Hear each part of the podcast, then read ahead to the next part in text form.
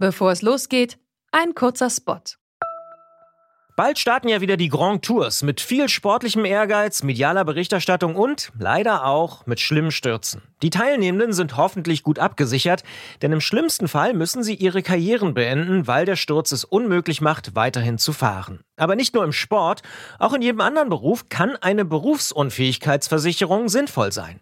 Der digitale Versicherungsmanager Clark kann euch helfen, die richtige Versicherung zu finden und schlägt euch passende Versicherungen vor. Und wenn ihr euch die Clark App holt und zwei eurer bestehenden Versicherungen hochladet, dann schenkt euch Clark mit dem Code Antritt34 einen 30 Euro Shopping-Gutschein. Den Link findet ihr in den Show Notes.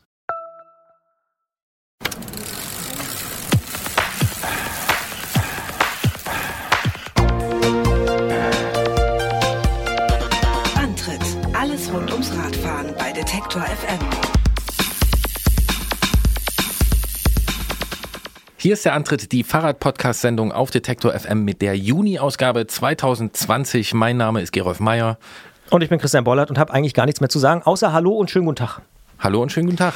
Wie geht's dir? Du grinst schon den ganzen Tag. Ja, mir geht's gut. Ja. Warum? Ich habe eine Hürde genommen, eine berufliche Hürde. Ähm, das äh, freut mich sehr. Es tritt so in manchen Bereichen so ein bisschen so eine Normalisierung ein. Ähm, das Wetter ist toll. Ich wurde heute zum ersten Mal in diesem Jahr auf äh, meine Kante, meine Bräunungskante äh, angesprochen, ähm, was ja Trotz Pullover. Trotz Pullover, es, es wurde die am Bein gemeint. Ah, okay. ähm, ich war ganz überrascht, weil ich war noch gar nicht so viel draußen, weil ich muss so viel anderen Kram machen. Aber offensichtlich hat sich das gelohnt zu Himmelfahrt und äh, ja, war einfach nur so ein schöner Anzeiger für, hey, ich war wohl doch schon draußen, ein bisschen braun äh, bin ich äh, schon geworden und ja, für mich beginnt gerade die Hängematten-Saison und Trotz Sommergewitter. Absolut. Ja, genau. Trotz Sommergewitter, das ist ein guter Punkt, denn dieses, das erste Sommergewitter, das trägt auch zu meiner guten Laune bei. Das ist ja hier gerade niedergegangen. Bevor wir Und- aufgezeichnet haben. Bevor wir aufgezeichnet haben und ähm, da, ja, wir haben uns Sorgen gemacht über Menschen auf dem Fluss, die dann doch noch äh, gefahren sind.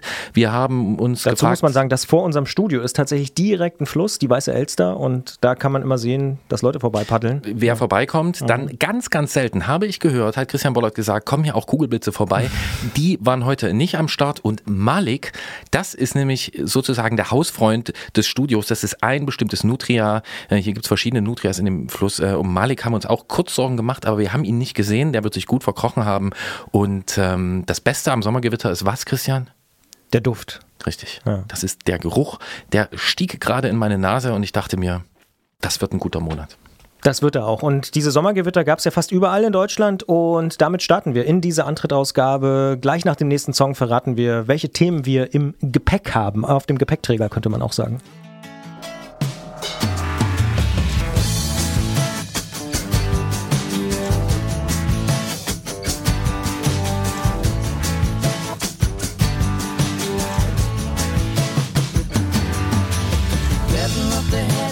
Here comes the cold.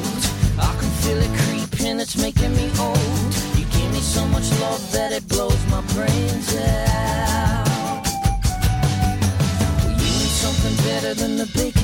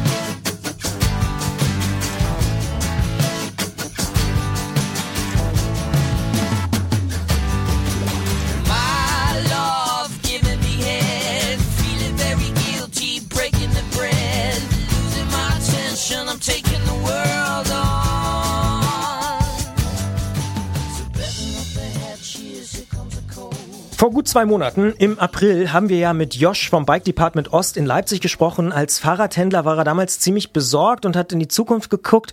Der Verkauf musste ja schließen in fast allen Fahrradläden. Die Werkstätten haben nur noch arbeiten dürfen und eben ganz, ganz wenige Leute nur noch reingedurft, wenn überhaupt in die Läden. Inzwischen sieht das alles ein bisschen anders aus und mancherorts wird Fahrradhändlern mit Abstand, im wahrsten Sinne des Wortes, die Bude eingerannt.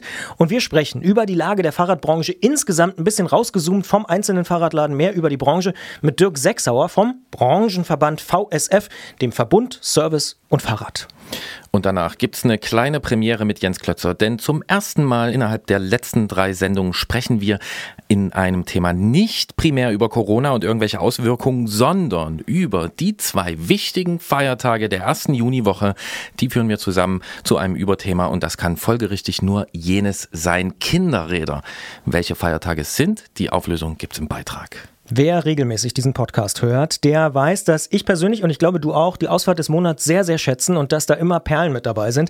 In diesem Monat will ich sagen und muss ich sagen, dass sich das vielleicht auch nochmal besonders lohnt. Ich persönlich bin jedenfalls begeistert, denn in diesem Monat haben wir eine ganz besondere Ausfahrt des Monats mit Ingo Zamperoni nämlich. Ingo Zamperoni, den kennen die meisten aus dem Tagesteam, aber im Antritt redet er natürlich nicht über die aktuellen politischen Entwicklungen und auch nicht über Corona, Indirekt schon, aber jedenfalls nicht direkt. Und ihr redet über Fahrrad, über seine Begeisterung fürs Fahrradfahren, über celestfarbene Rennräder, über gute Ausfahrten rund um Hamburg.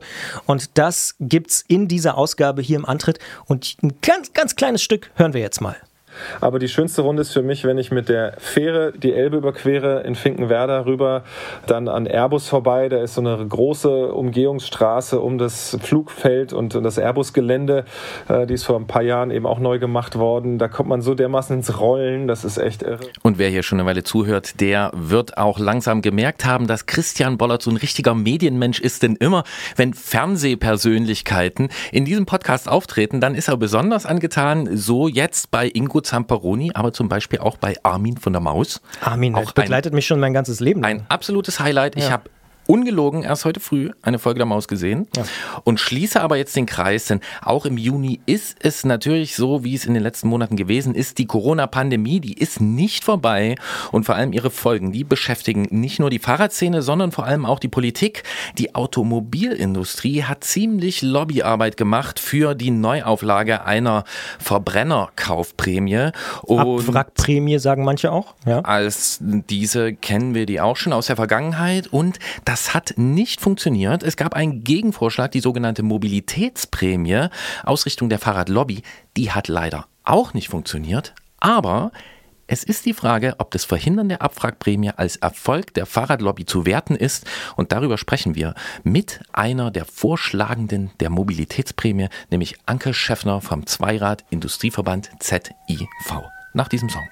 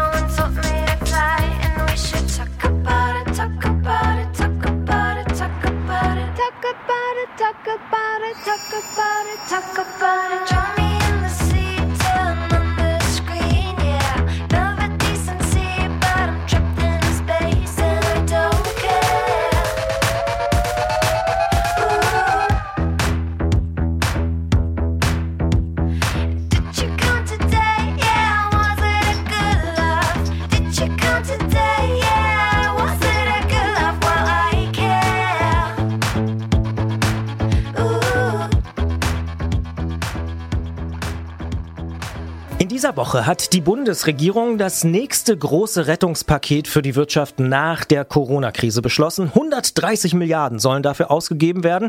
Für die politischen Beobachter ist die Senkung der Mehrwertsteuer von 19 auf 16 Prozent beziehungsweise von 7 auf 5 Prozent die größte Überraschung gewesen.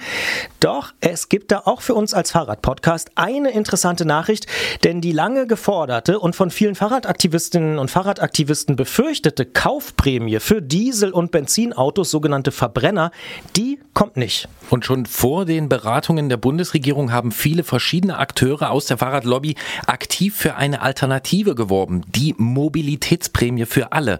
Die Idee dahinter, eine Kaufprämie, mit der man nicht nur Autos, sondern zum Beispiel auch E-Bikes oder Bahnabos kaufen kann. Initiiert wurde die Mobilitätsprämie für alle vom ADFC. Daneben haben sich viele andere Akteure angeschlossen, unter anderem Baiko, die Zweirad Marketing GmbH, der Bundesinnungsverband Bundesverband Zweirad, der Bundesverband Zukunft Fahrrad Changing Cities, die Jobrad GmbH, das Fahrradverleihsystem Nextbike, der Verbund Service und Fahrrad und natürlich auch der Zweirad Industrieverband ZIV. Anke Schäffner leitet dort beim ZIV den Bereich Politik und Interessenvertretung und ist deshalb genau die richtige Frau für das Thema. Ich sage Hallo und schönen guten Tag, Frau Schäffner. Hallo, ich grüße Sie. Jetzt ist diese Verbrennerprämie verhindert worden, aber die Mobilitätsprämie, die kommt auch nicht. Wie geht's Ihnen jetzt? Sind Sie traurig, äh, dass die Mobilitätsprämie nicht kommt oder sind Sie froh, dass das Schlimmere nicht kommt? Erst einmal war ich eigentlich positiv überrascht über das Konjunkturprogramm ähm, und das keine Abwrackprämie 2.0 quasi ähm, und man stattdessen eben den Fokus mehr auf Innovationsprämien legt äh, und eben nicht in alte Technologien wieder sozusagen Geld reinsteckt. Denn das wäre auf jeden Fall ein fatales Signal gewesen für die Verkehrswende. Ähm, insofern erstmal ähm, positiv gestimmt und ähm, ich finde, es zeigt auch ein Stück weit, dass unser Protest und das Verbändebündnis da schon auch einen Erfolg auf jeden Fall feiern kann, ähm, dass eine klassische Autoprämie erstmal verhindert wurde. Dass die Mobilprämie jetzt, ähm, wie wir sie gefordert haben, nicht drin ist, ist natürlich auf eine Art schade, wäre schön gewesen, aber ähm, persönlich halte ich es auch für unrealistisch, dass es in, in, so kurzer Zeit dann eben so ein Programm mit reinkommt. Äh, und deshalb halten wir einfach weiter dran fest. Die Forderung steht weiter und ähm, die kann ja immer noch umgesetzt werden. Es ist ja jetzt nicht quasi ähm, der letzte Schluss äh, und wir werden das Thema weiter verfolgen. Dann gehen wir vielleicht mal ein bisschen genauer drauf ein. Ähm, Gerolf hat es ja schon angesprochen. Ein Kernargument auch für die Mobilitätsprämie war ja der Klimaschutz und die Verkehrswende. Da müssten Sie doch jetzt eigentlich doch ziemlich zufrieden sein mit der Entscheidung, oder? An und für sich ja, schon. Das kann man schon so sagen. Ähm, dass eben wirklich, äh, wie ich schon gesagt habe, nicht veraltete Technologien jetzt damit gefördert werden, sondern das Ganze eben auch in den Kontext von Klimaschutz stellt. Das liegt uns natürlich auch am Herzen. Ich meine, als Verband setzen wir uns eben auch für einen ähm, modernen und umweltfreundlichen Mobilitätsmix ein ähm, und dass da dann eben wirklich zukunftsgewandt und unter Klimaschutzaspekten die Beschlüsse gefasst wurden, das ist schon ein gutes Zeichen. Ja, gleichzeitig fehlt ja aber auch so ein bisschen ein Aufbruchssignal, denn Ihre Idee hat sich auch nicht durchgesetzt. Ist das so ein typisches Kompromissergebnis? Vermutlich ist das so, ja. Ähm, ich meine, man weiß eben doch in der Regierung, da sind verschiedenste Stimmen, ähm, die dann eben da auch aufeinander prassen sozusagen in der Diskussion. Ich denke mal, das waren auch keine einfachen Verhandlungen, die da stattgefunden haben. Ähm, es gibt natürlich verschiedene Interessengruppen, die dort dann auch quasi ihre Meinungen eingebracht haben. Es gab ja jetzt eben nicht nur unseren Vorschlag, auch die Autonomie hat natürlich da einige Dinge eingebracht. Insofern ist das wahrscheinlich einfach ein Kompromiss, wie es eben in der Politik üblich ist. Und man sieht es ja auch, also wir haben auch einige einige positive Signale aus der Politik bekommen und da sieht man eben natürlich schon, aus welcher Ecke dann eben welche Meinungen kommen. Also wenn es jetzt eben ähm, zum Beispiel nach Bundesumweltministerin Svenja Schulze gehen würde, wäre da sicherlich noch mehr drin gewesen. Ähm, ihr Ministerium hat ja auch ein Papier vorgelegt, wo zum Beispiel auch eine Fahrradförderung vorgeschlagen war. Ähm, insofern ist es einfach ein Konsens, der dann eben ausgelotet wurde zwischen den Regierungsparteien. Stichwort Lobby, viele Beobachter und ich würde sagen, auch wir, Gerolf, schätzen die Initiative ja grundsätzlich als erfolgreich ein, denn auch wenn Ihre Initiative jetzt nicht alleine da gewesen ist, aber solch ein großer gesellschaftlicher Widerstand gegen diese Abwrackprämie oder Kaufprämie für Autos, das wäre doch 2008, 2009 wirklich noch undenkbar gewesen, oder? Das denke ich auch. Also wir schätzen das insgesamt auch die Kampagne selber oder die ähm, Initiative selbst schon mal als großen Erfolg ein, weil es ist einfach schon mal toll, dass sich in wirklich einer sehr kurzen Zeit sich so viele Akteure dahinter versammelt haben, abgestimmt haben, ähm, ohne wochenlangen Vorlauf. Allein das würde ich schon mal als Erfolg werten. Das habe ich in meiner ähm, Zeit jetzt in der Fahrradbranche so auch noch nicht erlebt. Ähm, das zeigt schon mal auf jeden Fall, dass wir als Branche und auch gemeinsam äh, mit den Verbänden aus dem öffentlichen Verkehr da an einem Strang ziehen und dass die Verkehrswende auf jeden Fall heute auf einer ganz anderen ähm, ja, Priorität sozusagen einzustufen ist, als das noch vor 10, 12 Jahren der Fall war. Das ist schon mal ein positives Signal. Das klingt für mich so ein bisschen, als hätten Sie eigentlich gerade erst Schwung genommen mit dieser Initiative. Wie geht's denn da jetzt weiter und warum funktioniert es jetzt? Ja, gute Frage. Wie geht es weiter? Ähm, da müssen wir auch ein bisschen natürlich schauen, wie das in den nächsten Tagen und Wochen sich die ganze Diskussion entwickelt. Ähm, wir sind quasi als Verbände Bündnis sozusagen, sind alle auch als Einzelteilnehmer, als Einzelakteure gehalten, das ganze Thema am Laufen zu halten, das eben immer wieder auch auf die öffentliche und politische Agenda zu bringen. Da werden ähm, alle dann eben auch das immer wieder im politischen Dialog einbringen.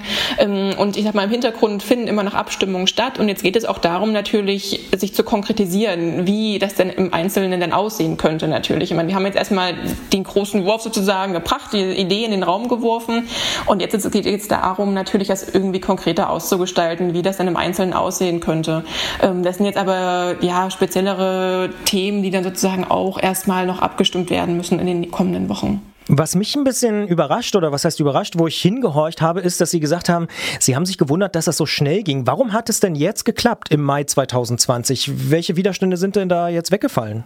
Mm, es ging vielleicht gar nicht sehr um Widerstände, die vorher ähm, da waren, aber ähm, es gab bisher anscheinend einfach nicht so richtig den Anlass, dass man sich da in so einem großen Bündnis zusammengetan hat. Ähm, es gab bisher viele Verbände, jeder macht so sein Ding. Im, Im, Fahrradbereich haben wir auch immer mal wieder gemeinsame Aktionen natürlich, aber jetzt in so einer großen Gruppe gab es das bisher einfach noch nicht.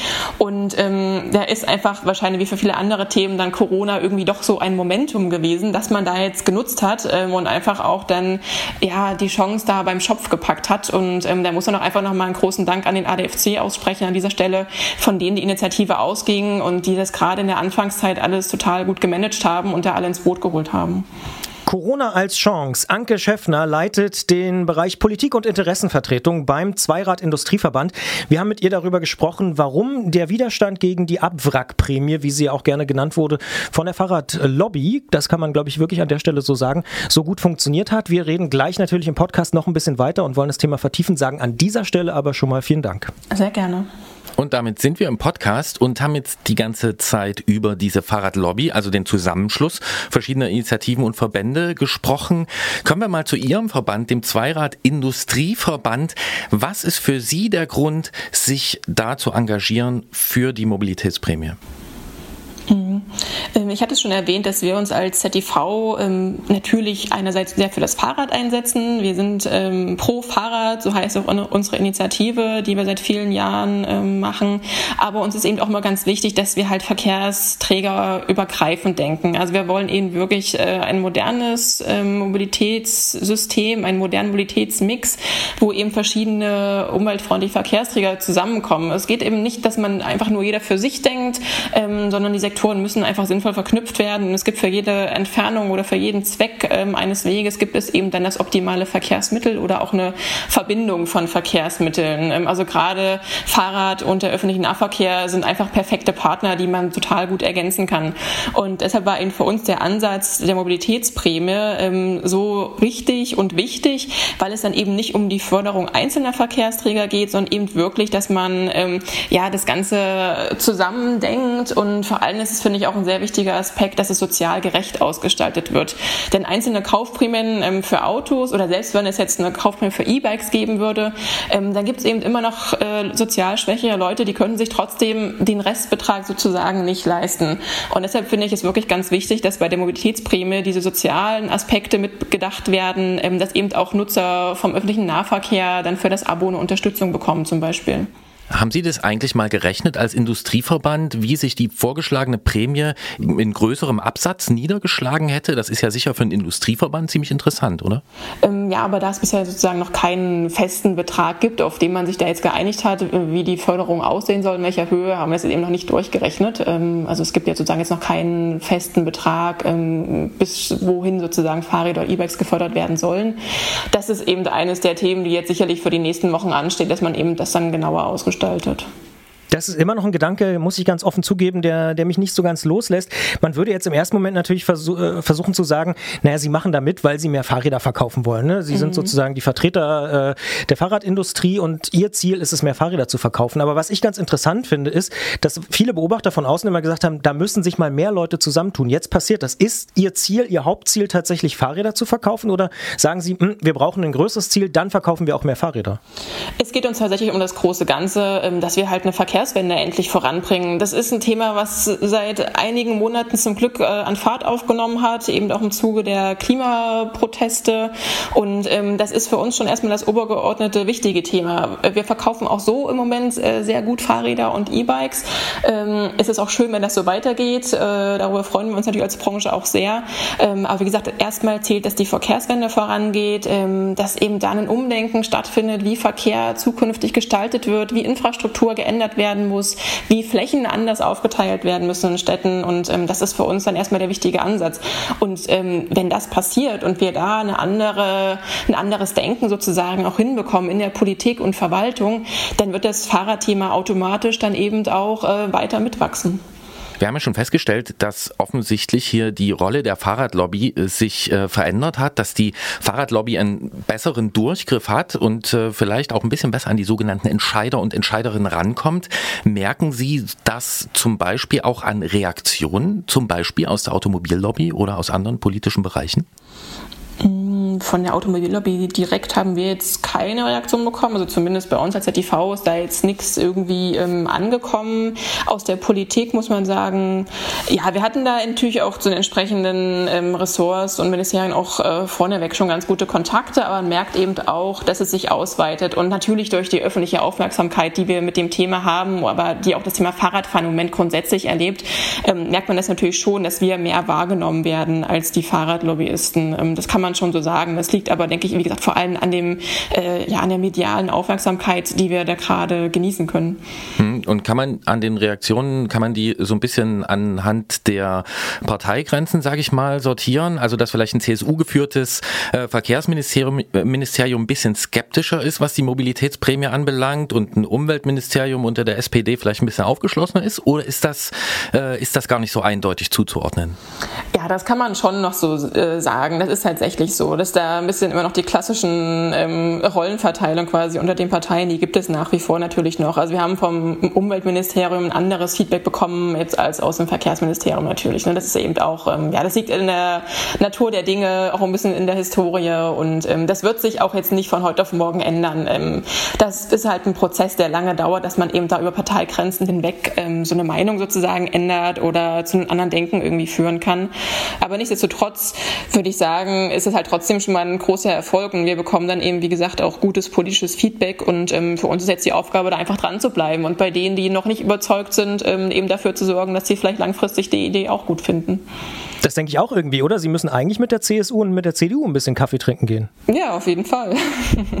Lobbyismus ist ja immer so ein bisschen, äh, gerade im deutschen Sprachraum, ja, ein leicht verruchtes Wort. Ähm, und wobei es einfach ein wichtiges Instrument auch natürlich ist für die politischen Debatten. Ähm, und das ist halt äh, ganz klassisch, man schreibt halt auch mal Briefe, man führt Telefonate, ähm, trifft sich eben auch mal. Aber das hat eben nichts mit Hinterzimmerlobbyismus zu tun. Ähm, das sind halt ganz transparente und ähm, ja, also keine Geheimtreffen irgendwie, sondern es ist wirklich, man führt einfach regelmäßig Gespräche. Es geht einfach um einen regelmäßigen Austausch ähm, über verschiedene Ebenen. Das ist dann eben, ähm, ja, sag mal, Mitarbeiterebene, dann eben bis zu höheren Ebenen in Ministerien und auch auf Länderebene.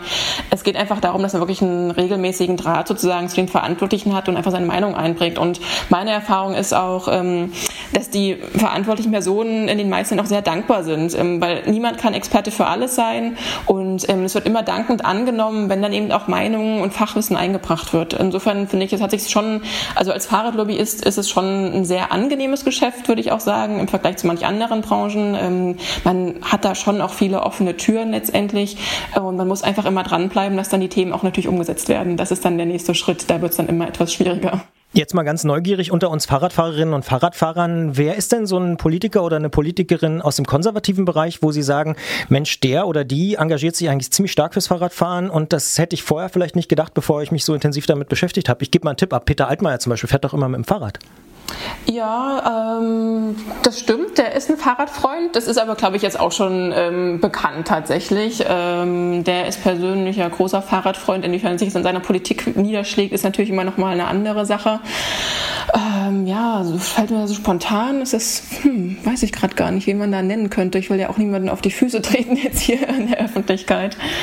Aber das ist ja kein Manko, wenn man sagt, da ist jemand dem Fahrrad gegenüber positiv ausge Ja. aufgeschlossen. Das ist ja eher eine Auszeichnung. Ja. Ja, also bei den Grünen würde man sofort an Ströbele denken oder so. Genau, Aber, der bei fährt den dieses Grünen, alte Kettler, wo der, wo der Lack schon völlig Genau. runter ist. Aber bei den Grünen setzt man das ja auch eigentlich voraus. Genau. Ähm, tatsächlich ist es eigentlich so, ich meine, gut, jetzt in den letzten Wochen ist wieder ein bisschen in Stocken geraten, aber ähm, dass eigentlich Herr Scheuer sich selbst ja auch als Fahrradminister dargestellt hat. Ähm, und es gab auch wirklich einige, ja, so eine Phase, wo man sagt, er hat sich wirklich überraschend viel für das Fahrrad auf jeden Fall ähm, stark gemacht. Ähm, das ist natürlich in den letzten Wochen auch ein bisschen wieder so in den Hintergrund geraten, weil er jetzt wiederum noch auch die Autobranche ähm, äh, ja, retten muss sozusagen. Ähm, aber da waren wir als Fahrradverbände auf jeden Fall schon sehr positiv überrascht, als er eben schon im letzten Jahr dann äh, auch mit der fahrradfreundlichen STVO mit seinen Vorschlägen kam ähm, und auch bei der Erarbeitung des nationalen Radverkehrsplans, die jetzt in den letzten Monaten stattfand, ähm, war er auch im Vergleich zu seinen Vorgängern in jedem Fall engagierter und ähm, da sind wir auch wahrscheinlich ein bisschen ein gebranntes Kind in der Fahrradbranche, was jetzt gerade so Verkehrsminister angeht. Ähm, insofern, ja, sind wir da schon positiv äh, gestimmt gewesen, was dann in den letzten Monaten von Herrn Scheuer kam, was eben viele bei seinem Amtsantritt so nicht erwartet hätten. Anke Schäffner leitet beim Zweirad Industrieverband den Bereich Politik und Interessenvertretung. Wir haben mit ihr gesprochen über eine mögliche Mobilitätsprämie, die jetzt nicht kommt, über Corona-Hilfen, über eine verhinderte Verbrennerprämie und wir sagen vielen Dank für das Gespräch und vielen Dank für die von uns gar nicht als so verrucht angesehene Lobbyarbeit fürs Fahrrad. Sehr gerne, ich danke Ihnen.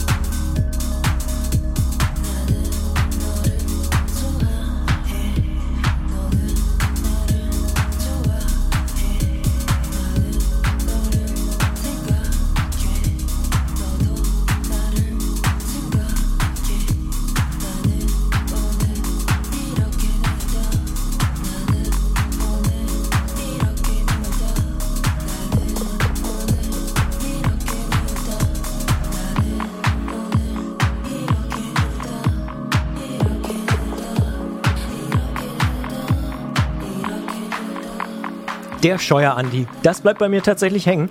Es stimmt vielleicht so ein bisschen. Ich meine, wir machen uns auch ein bisschen natürlich manchmal über ihn lustig. Hier diese Fahrradhelm-Kampagne ist ein bisschen nach hinten losgegangen, würde ich sagen.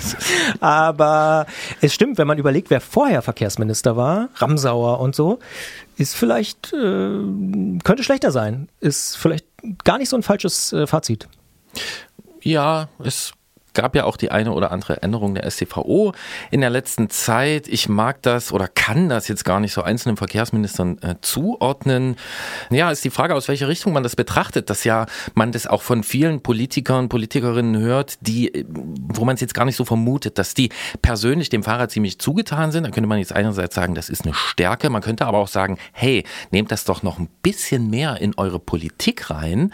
Denn, äh, lieber Herr Altmaier, wenn du immer mit dem Fahrrad hin und her fährst, warum setzt du dich dann so für so eine Verbrennerprämie ein? Aber wir ahnen Ja. schon, da sind noch ganz andere Zwänge dahinter. Und natürlich auch Lobbyarbeit aus einer anderen Richtung. Ja.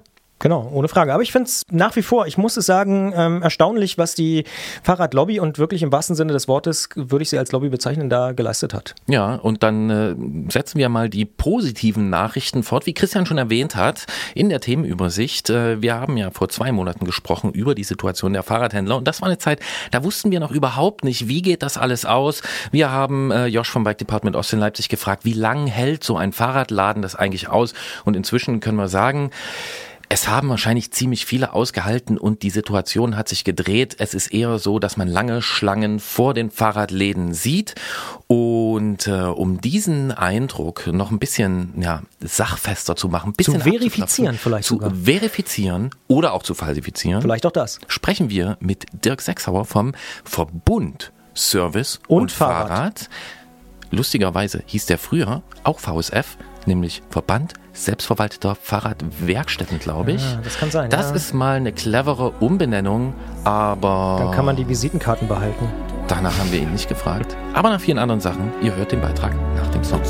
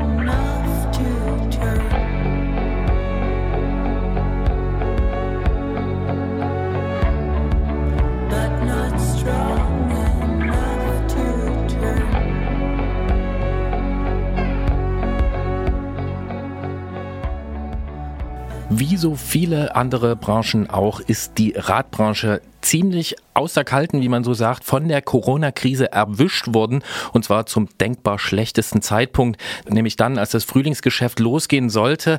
Wir haben in der April-Sendung mit Josh vom Bike Department Ost in Leipzig hier gesprochen über die Sorgen der Fahrradhändler. Die mussten nämlich fast komplett schließen, durften nur noch die Werkstatt offen halten. Und jetzt, zwei Monate später, sieht die Situation ganz anders aus. Und was man so liest, da schauen doch die Fahrradhändler ziemlich optimistisch in die Zukunft. Ja, und das bestätigt wohl auch eine Umfrage, eine Branchenumfrage, wo die Händler sagen, ja, wir machen sogar teilweise mehr Umsatz als im Vorjahr. Und das hat gute Gründe. Der eine oder andere hat es vielleicht auch selber ja schon mal erlebt, dass da an den Fahrradläden wirklich viel, viel los war. Und über die aktuelle Situation der Fahrradhändlerinnen und Fahrradhändler wollen wir natürlich genauer sprechen. Und zwar mit Dirk Sechsauer. Er ist Geschäftsführer beim Verbund Service und Fahrrad, kurz VSF.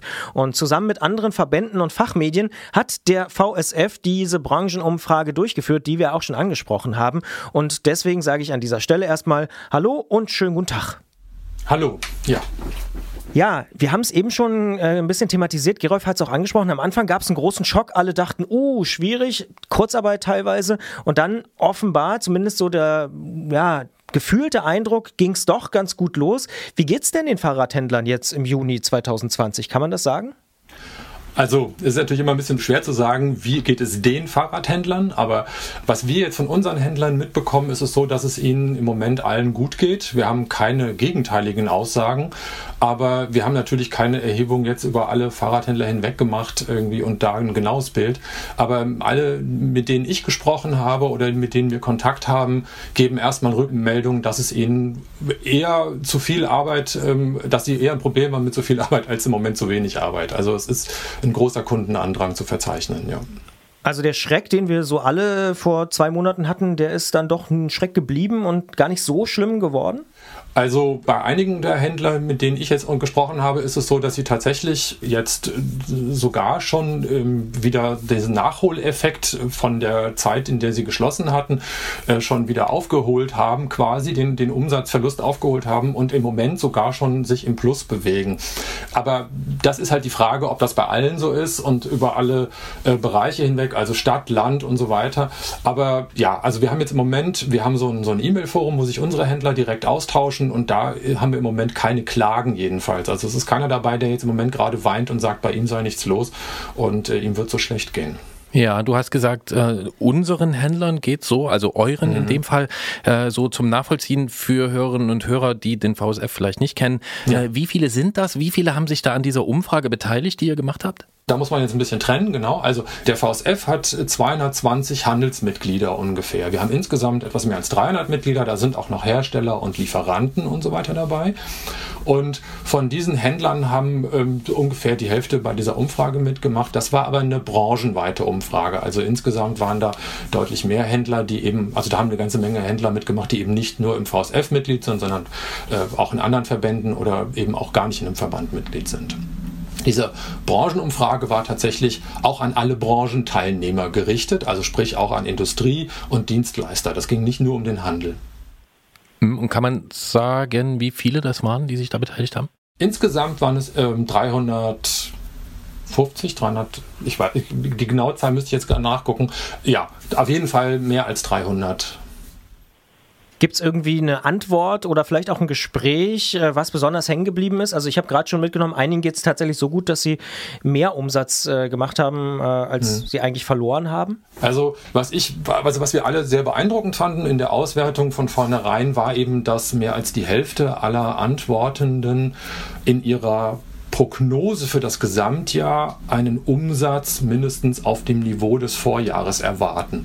Und diese Aussage haben die ja getroffen zu einer Zeit, als die Fahrradläden gerade eine Woche bis zwei Wochen auf hatten. Also die, die Umfrage lief äh, Anfang Mai und da hatten die Läden ja gerade erst geöffnet quasi. Also das ist ja schon ein bisschen her wiederum. Und da haben alle schon, oder nicht alle, aber mehr als die Hälfte schon eine Prognose gestellt, die schon sehr sagen wir mal, sehr zuversichtlich so äh, klingt. Ne? Und das war für uns auf jeden Fall beeindruckend dass da also die Erwartungen relativ gut waren. Und daraus schließe ich auch, dass die Gespräche, die die Händler mit den Kunden führen, wir wissen ja nicht, ist das jetzt ein Nachholeffekt, ne? also dass die Kunden jetzt einfach in die Läden, alle jetzt in die Läden kommen, die eben im April nicht in den Läden waren oder März und April nicht in den Läden waren, oder kommen da jetzt auch zusätzliche.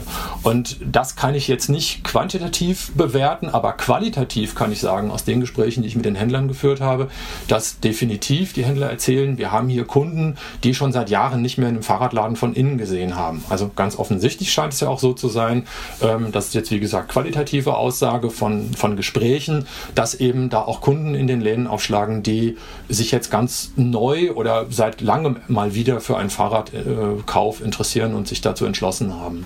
Was für ein Lebensmodell. Ein Leben ohne Fahrradladen kann ich mir irgendwie nicht vorstellen. Aber gut, äh, ist ja schön, wenn da Leute auch spät bekehrt werden. Ähm, das klingt für mich so, dass so die Meldungen, die auch in den letzten Tagen reinkam, dass das Fahrrad unter den Verkehrsmitteln der Gewinner dieser ja, Corona-Krise äh, wäre, dass sie dann auch wirklich, sage ich mal, an der Ladentheke sich verstofflichen oder vergeltlichen. Ja, das, also, das legt das nahe, was wir jetzt an, an Informationen haben. Wie gesagt, wir haben es noch nicht jetzt im, im, also in der Umfrage zeigt sich das jetzt noch nicht direkt, dass man jetzt sagen könnte, okay, das Fahrrad erlebt jetzt sozusagen diesen besonderen Boom.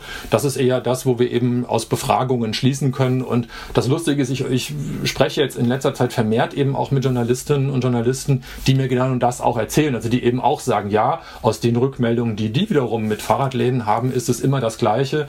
Eben das Fahrrad scheint im Moment tatsächlich echt zu boomen und viele Leute scheinen, also auf jeden Fall in den Städten und Metropolen, ähm, das Fahrrad als Alternative zu den öffentlichen Verkehrsmitteln zu nehmen und offensichtlich auch bis zu einem gewissen Teil eben zu den Autos was ja nahe liegt. Ich meine, klar, das Fahrrad bietet erstens auf, ist es das schnellste Verkehrsmittel, zumindest in den Städten, auf die Distanzen zwischen, sagen wir mal, zwei und zehn Kilometern. Ähm, es ist das gesündeste, es ist das flexibelste.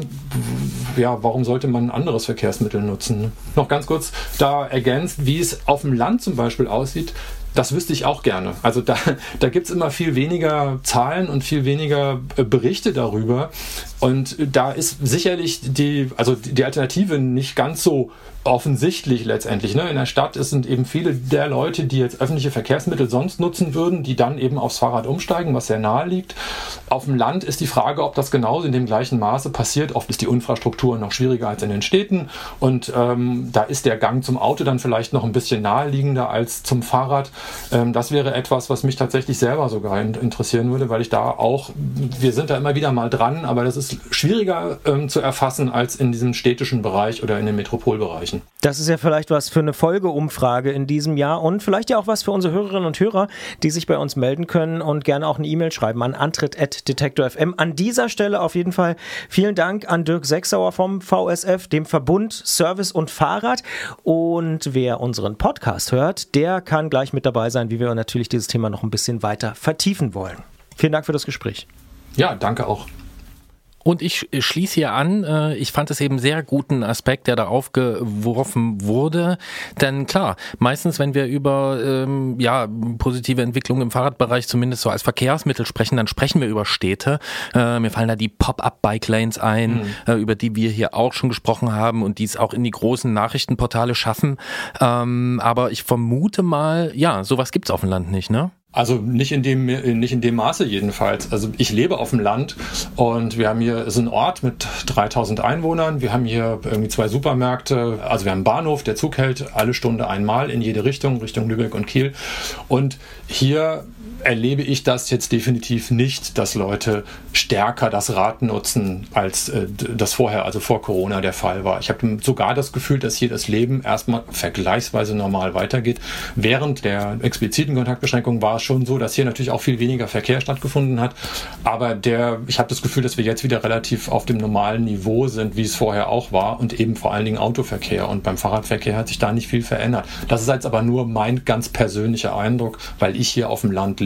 Ne? Also das darf man auf keinen Fall als quantitative Aussage werten im Sinne von so ist es in Deutschland. Ja, äh, kennst du irgendwelche Rückmeldungen von Radhändlern, die gesagt haben, hey, bei mir sind wirklich Kunden gekommen aufgrund dieser Pop-up-Radwege und allem, was sich sonst noch tut, die gesagt haben, jetzt äh, fühle ich mich sicher, jetzt sehe ich hier quasi das Angebot, dann kann ich mir auch ein Rad kaufen. Kennst du sowas?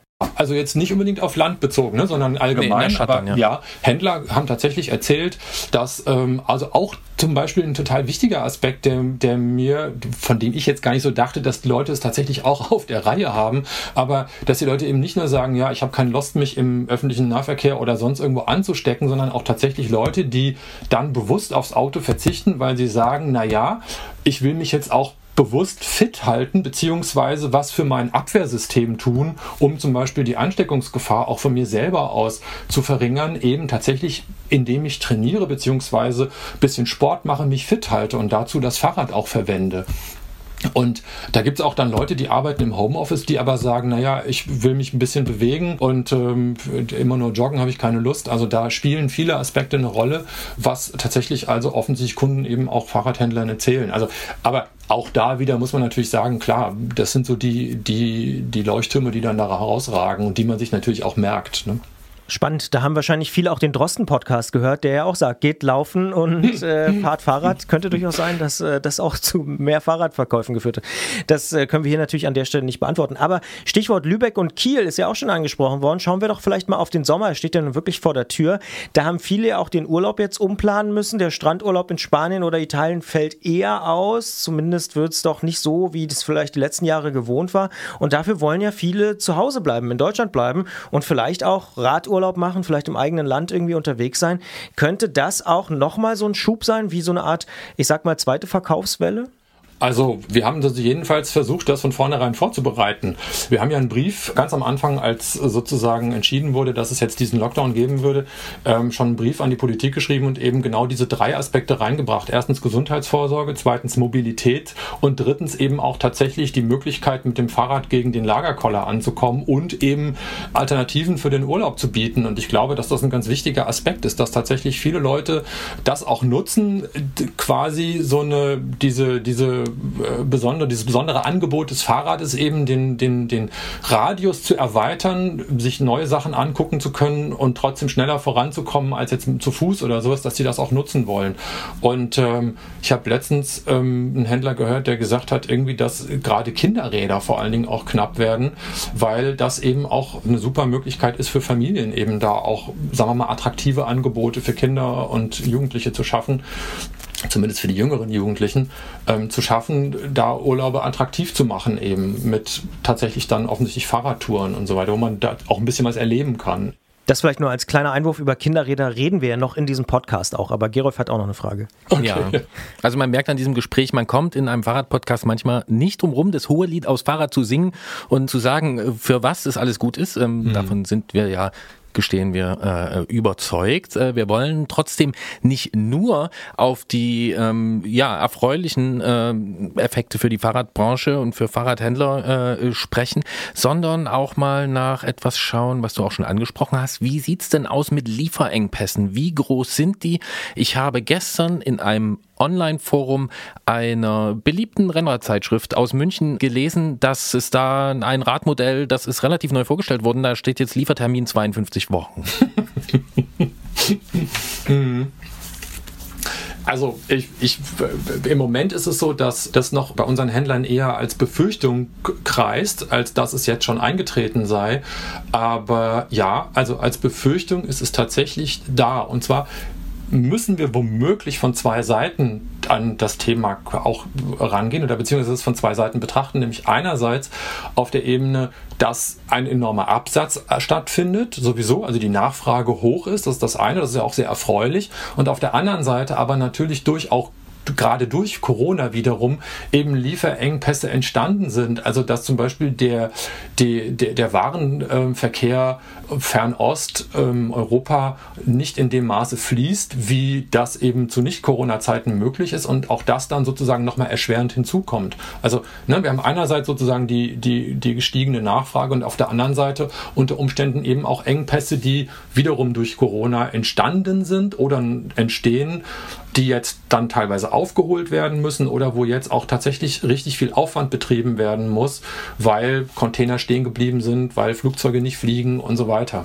Also da ähm, haben wir im Moment noch, also ich habe noch keine konkreten Aussagen, so jetzt das und das ist jetzt schon nicht mehr möglich und sowas, aber es ist tatsächlich so, dass also die Gerüchteküche brodelt, dass das ein oder andere auch irgendwann dann ausverkauft sein könnte.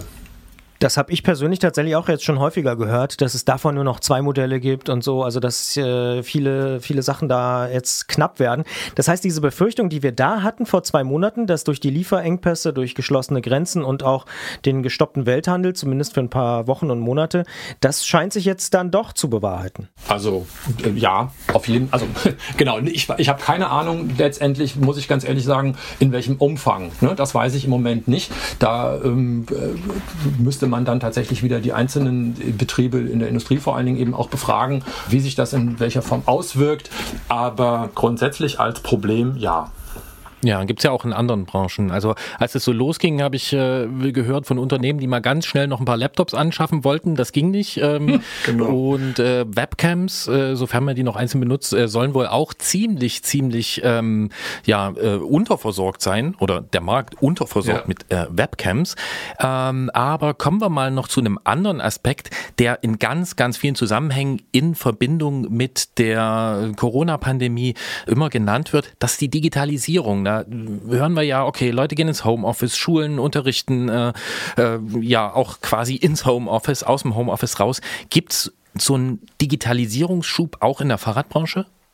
Mm, Schub, ja. Also sagen wir mal so. Ich glaube, dass allen klar ist oder noch viel klarer geworden ist, viel schneller klar geworden ist, an welcher Stelle quasi Digitalisierung hilft und an welcher Stelle man da auch noch, sagen wir mal, weiterentwickeln muss. Ne?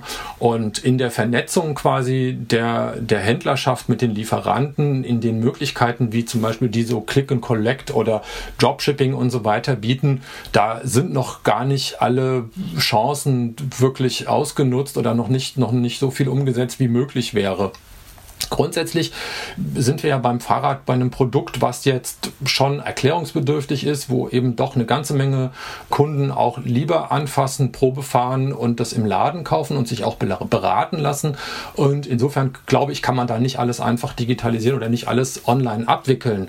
Aber äh, wir haben jetzt tatsächlich auch bei den Läden unheimliche Kreativität äh, entdeckt und äh, die Läden haben da wirklich sehr, sehr viel auch entwickelt mit Online-Beratung, mit Videoberatung mit den Kunden, also auch in Zeiten des Lockdowns, denn die, die Fahrradhändler tatsächlich mit dem Handy durch den Laden gegangen sind und den Kunden die Fahrräder gezeigt haben per Videochat und dann irgendwie so, ah, gehen Sie da bitte nochmal näher ran und was ist denn das und wie sieht das aus und so. Das fand ich schon beeindruckend und es wird auf jeden Fall, ich glaube, Corona ist ja in vielen Hinsichten tatsächlich tatsächlich ein Entwicklungsbeschleuniger oder eben auch so ein bisschen wie so eine Lupe, ne, die so gute Entwicklungen und Missstände nochmal stärker hervorheben. Und so wird es auch mit der Digitalisierung sein. Es wird auf jeden Fall ein Beschleuniger sein bei den Prozessen, die sowieso angestoßen sind. Und in der Fahrradbranche glaube ich, werden wir eine stärkere Vernetzung zum Beispiel von Lieferanten und Händlern haben und eine noch eine stärkere Präsenz des Handels zum Beispiel auch online. Das wird auf jeden Fall passieren.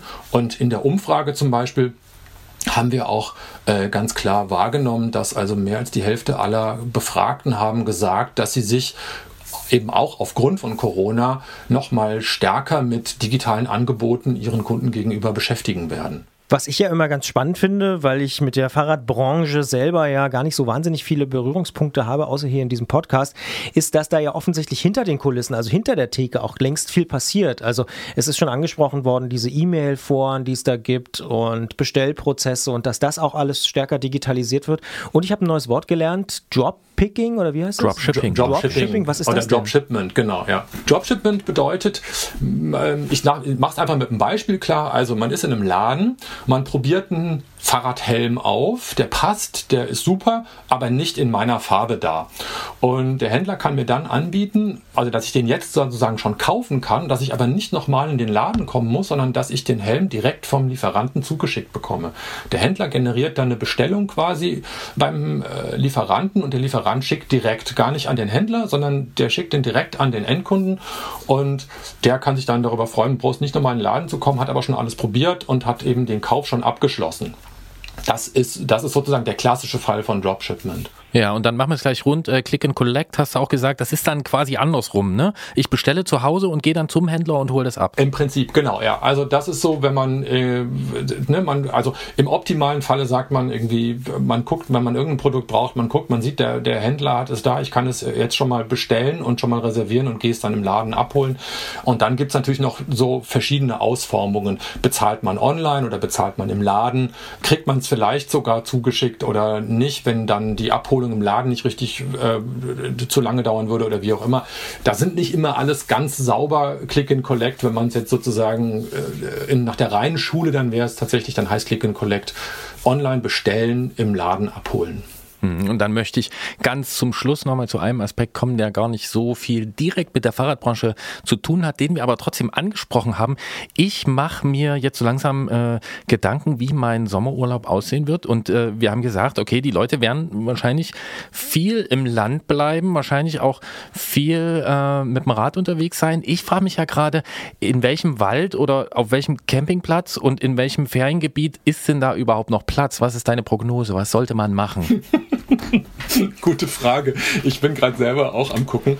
Keine Ahnung. Also ich habe das Gefühl gehabt, ich bin ja jetzt hier, wohne ja in Schleswig-Holstein und so äh, mitunter gucke ich mal, ähm, meistens zeitversetzt, weil ich kein Fernseher habe, dann per Mediathek gucke ich dann zeitversetzt mal das Schleswig-Holstein-Magazin. Und da waren jetzt mehrfach Berichte darüber, dass zum Beispiel Tagestouristen nicht nach St. Peter-Ording dürfen oder an jetzt an den Hotspots irgendwie so Pfingsten und äh, Himmelfahrt und sowas. Da war also Schleswig-Holstein schon wieder dicht.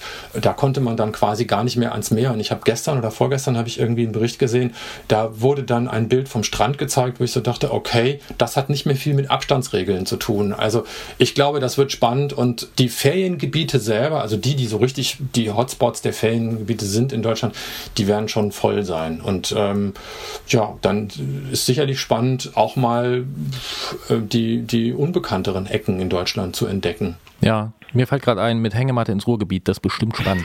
Das ist grüner und schöner, haben wir auch schon drüber gesprochen, als Ja. man so denkt. Das glaube ich auch, genau, ja. Ist eine Option. Ich würde hier die Altmark im Norden von Sachsen-Anhalt ins Spiel bringen. Die wird gerne vergessen. Sehr, sehr schöne Okay. Landschaft. Ähnlich vergleichbar wie das Wendland und viel unbekannter und äh, landschaftlich auch sehr, sehr schön. Also an der Elbe und so. Ja, Hervorragend. alles klar. Ist vorgemerkt. Dann haben wir also mit Dirk Sechsauer vom äh, Verbund Service und Fahrrad nicht nur darüber gesprochen, wie es den Händlern gerade geht äh, und auch nicht nur darüber, wie es der Branche gerade geht und auch nicht nur darüber, welche Auswirkungen diverse, äh, ja, dann doch relativ schnell eingeführte verkehrstechnische, wie soll ich sagen, Veränderung? verkehrstechnische Veränderungen gebracht haben, sondern wir haben als Serviceleistung am Ende sogar noch diverse Ideen zum Urlaub in diesem Sommer angefügt. Das ist schön, dass wir das mit dir machen können, Dirk. Wir sagen vielen Dank und viel Spaß zwischen Baskier und Lübeck? Lebeck in Kiel, genau. Ja, am großen Plöner See. Am großen Plöner. Oh, holsteinische Schweiz, stimmt's? Ja, Holsteinische Schweiz, genau. Perfekt. Wunderbar. Viel Spaß dort. Ja, danke. Ja, euch auch vielen Dank für die Fragen und sehr spannend. Wir hören uns. Ciao. Jo, ciao.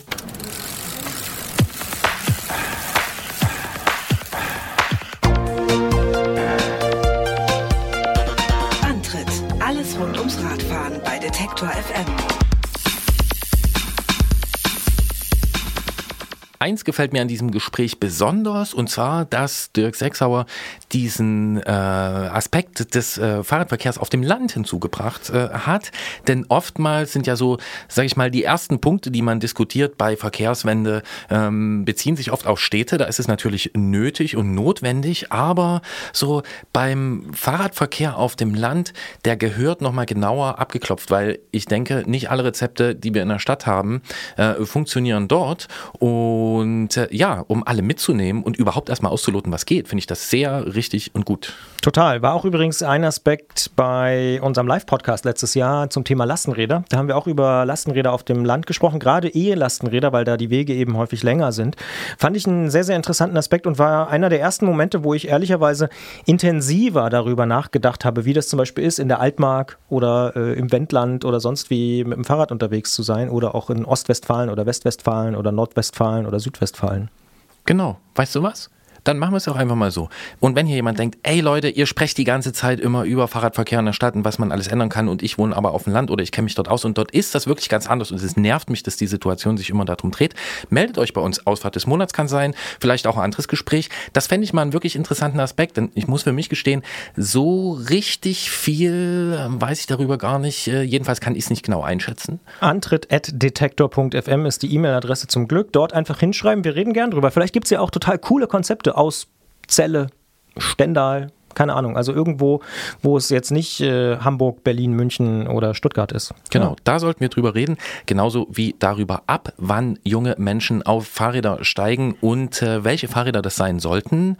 Und es gibt natürlich nur einen, der das in dieser Sendung ordentlich beantworten kann und das ist Der Technikgott, Jens Klötzer.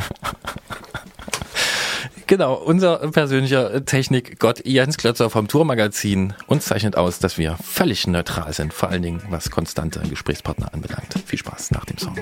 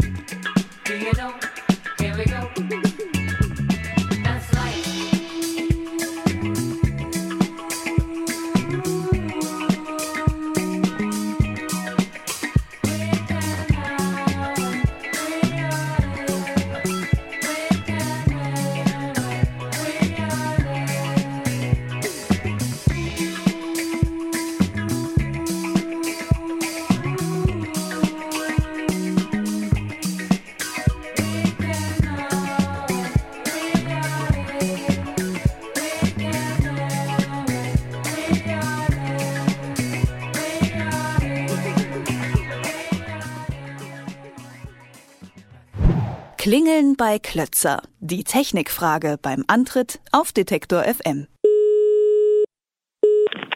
Tourredaktion Jens Klötzer, schönen guten Tag. Jetzt, Anfang Juni, haben wir ja gleich mehrere offizielle Feiertage gehabt, die für das Fahrrad ziemlich wichtig sind. Der Kindertag zum Beispiel am 1. Juni ist da gewesen und dann vor ein paar Tagen am 3. Juni auch noch der Europäische Tag des Fahrrads. Und jetzt haben wir hier beim Antritt die Vermutung, das kann doch kein Zufall sein. Es ist nicht nur eine Vermutung, es ist Gewissheit und deswegen führen wir die beiden Daten in diesem Podcast zusammen und sprechen folgerichtig über Kinderräder mit einem Gesprächspartner, der sich schon von Berufswegen damit auskennt und demnächst auch privat vor der Frage stehen wird, mit welchem Rad geht's los, wie geht's danach weiter und worauf muss man achten. Denn Jens Klützer vom Tourmagazin ist im Studio und wir sagen Hallo. Hallo. Zur Geburt deiner Tochter haben wir über Kinderradtransport auf und mit dem Erwachsenenrad gesprochen. Jetzt pirschen wir uns an selbstständige kindliche Fortbewegung heran. Erinnerst du dich denn noch an dein erstes Fahrrad? Ja klar, als wäre es gestern gewesen. Das war ein rotes Blitz mit Stützrädern, was dann ziemlich schnell metallicblauen Hammerschlaglack bekommen hat. Ja, alle in der DDR geborenen Kinder werden sich an diesen Fahrradtyp erinnern. So ein Bonanza-Rad ähnliches Gefährt. Ich hatte keinen Blitz sondern ein Pionier aus dem VEB-Kombinat Fortschritt. Und vorher hatte ich noch ein umlackiertes mit ähm, grünem Anstrich, also zumindest diese, diese, diese Umlackierung, die hat bei mir auch stattgefunden. Aber bevor ich jetzt wieder in diese Anekdoten abgleite, lasse ich Herrn Bollert ans Mikrofon. Ja, das ist gut, weil ich kann mich wirklich gar nicht mehr an mein Fahrrad erinnern, aber ich kann mich noch erinnern, äh, wie ich es gelernt habe. Und zwar ziemlich schmerzhaft. Bergab. Meine Eltern haben so ein bisschen, war ein bisschen bergab da und da bin ich oben losgefahren und hat nicht oft geklappt mit dem Bremsen am Anfang. Und mein Nachbar, der hat es mir beigebracht, weil meine Eltern haben es irgendwann aufgegeben, haben gesagt, oh nee, das, der lernt das nie mehr, haben die gesagt. Und dann der Nachbar, Stefan, Stefan, ich grüße dich, falls du zuhörst, Stefan Wolfgruber, der hat es mir beigebracht. Ja. So habe ich es gelernt. Wie habt ihr, war es bei euch besser? Ihr könnt euch ja sogar noch an die Marken erinnern und wie es aussah und so. Wahnsinn. Gutes Gedächtnis.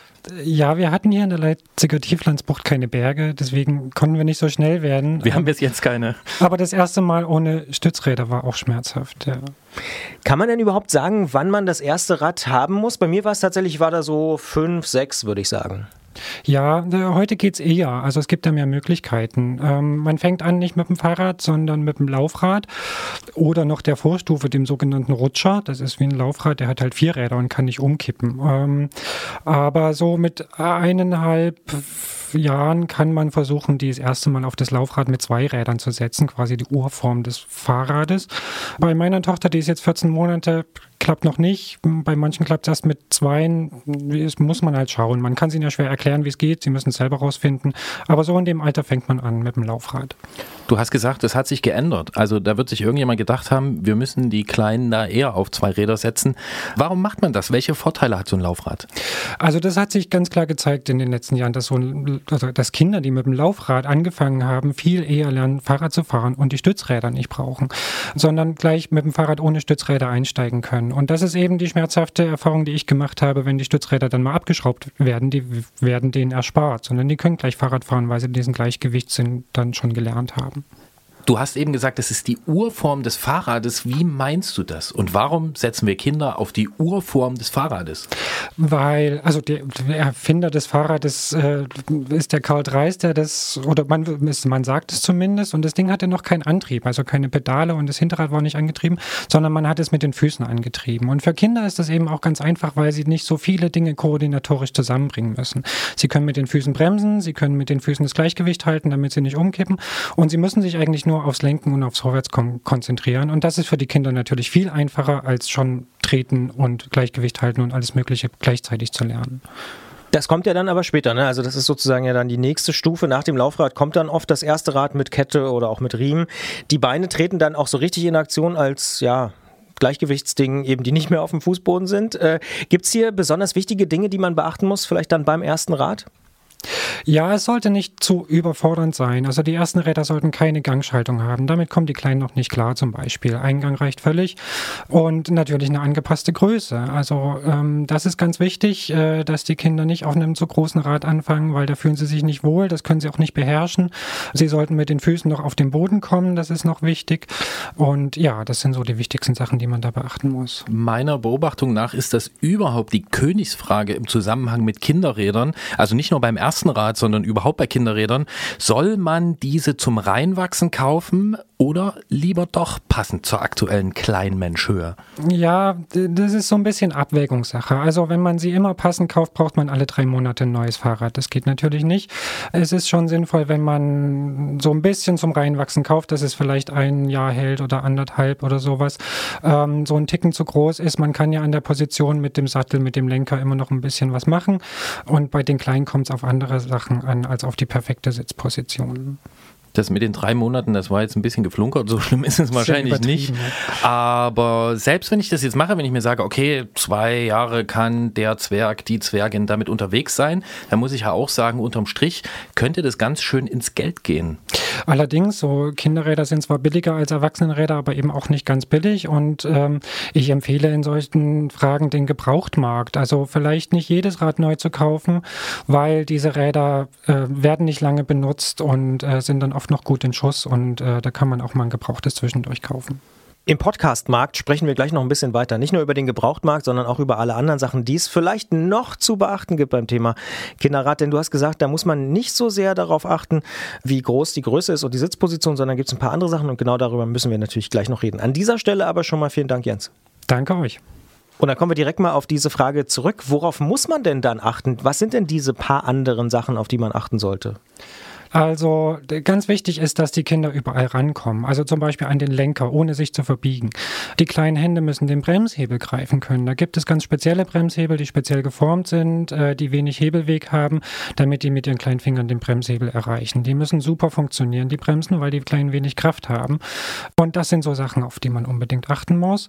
Ähm, wichtig ist auch das Gewicht. Ähm, so ein Kinderrad, wenn das so schwer ist, man kann sich das dann prozentual ausrechnen, wenn das Rad halb so schwer ist wie das Kind oder 25 Prozent oder so, kann man sich mal überlegen, wie schwer müsste denn das Fahrrad für einen Erwachsenen sein. Und je leichter das ist, desto leichter tun sie sich auch damit, weil sie sie besser kontrollieren und steuern können. Das kann auch teuer werden, aber darauf würde ich eher achten als auf technische Gimmicks. Hm, nun gibt's ja auch noch so einen Unterschied, was die Radeinstellung anbelangt. Bei Erwachsenen, äh, so wie bei uns, da stellt man ja die Sitzhöhe zum Beispiel nach der Stellung zur Kurbel ein. Ne? Also, dass ich ordentlich Kraft aufs Pedal bringe. Meiner Beobachtung nach orientieren sich aber gerade Eltern oft daran, ob das Kind mit beiden Beinen auf den Boden kommt. Da äh, orientiert man sich an dieser Höhe. Wer macht's denn richtig? Ich würde versuchen, das Kind ranzuführen, dass es weiter oben sitzt. Also viele Kinder fühlen sich natürlich erstmal nicht wohl, wenn sie mit den Beinen den Boden nicht erreichen und fühlen sich unsicher. Und darauf muss man natürlich Acht geben, weil sie sonst nicht gerne Fahrrad fahren. Und äh, man kann das dann stückweise erhöhen, um dann den Kindern auch das richtige Gefühl, Gefühl fürs Fahrrad zu geben. Und da muss man sich rantasten einfach. Ja, Kompromissvorschlag könnte ja zum Beispiel auch sowas wie eine Fußspitze sein. Dass man also nicht mit dem flachen Fuß auf den Boden kommt, sondern äh, mit der Fußspitze. Genau, aber nicht auf einen Schlag, sondern dem Kind das erklären und langsam, langsam höher tasten. Jetzt hatten wir vorhin das Thema Größen auch schon und da würde ich jetzt nochmal zurückkommen auf Kinderfahrräder. Da geht es ja auch oft um die Laufradgrößen, also jetzt nicht die Größen des Fahrrades, äh, über das wir auch schon gesprochen haben, das Laufrad sozusagen, das Dreis erfunden hat, sondern tatsächlich das Laufrad selbst. Und danach werden ja Kinderfahrräder auch oft sortiert. Kann und soll man sich daran orientieren oder ist das Murks? Nee, absolut finde ich ein gutes Maß. Also bei so einem Fahrrad für einen kleinen Menschen sollte nicht nur der Rahmen schrumpfen, sondern irgendwie alles schrumpfen, damit es auch äh, von der Geometrie hinhaut. Und die Laufräder sind ein bestimmendes Merkmal für die Geometrie. Und da macht es absolut Sinn, das so gestaffelt auch äh, oder sich so zu orientieren. Je kleiner das Kind, desto kleiner die Laufräder.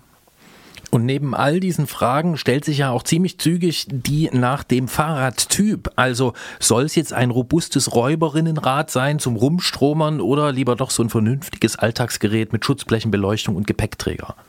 Würde ich jetzt auch ein bisschen nach dem Alter schauen. Also wenn das noch kleine Kinder sind, die sich damit nicht groß im Straßenverkehr bewegen und damit nicht alleine zur Schule fahren und nicht bei Nacht fahren und so, die finden ja auch jetzt Schutzbleche und Licht nicht cool, sondern die wollen dann irgendwie was Sportliches haben.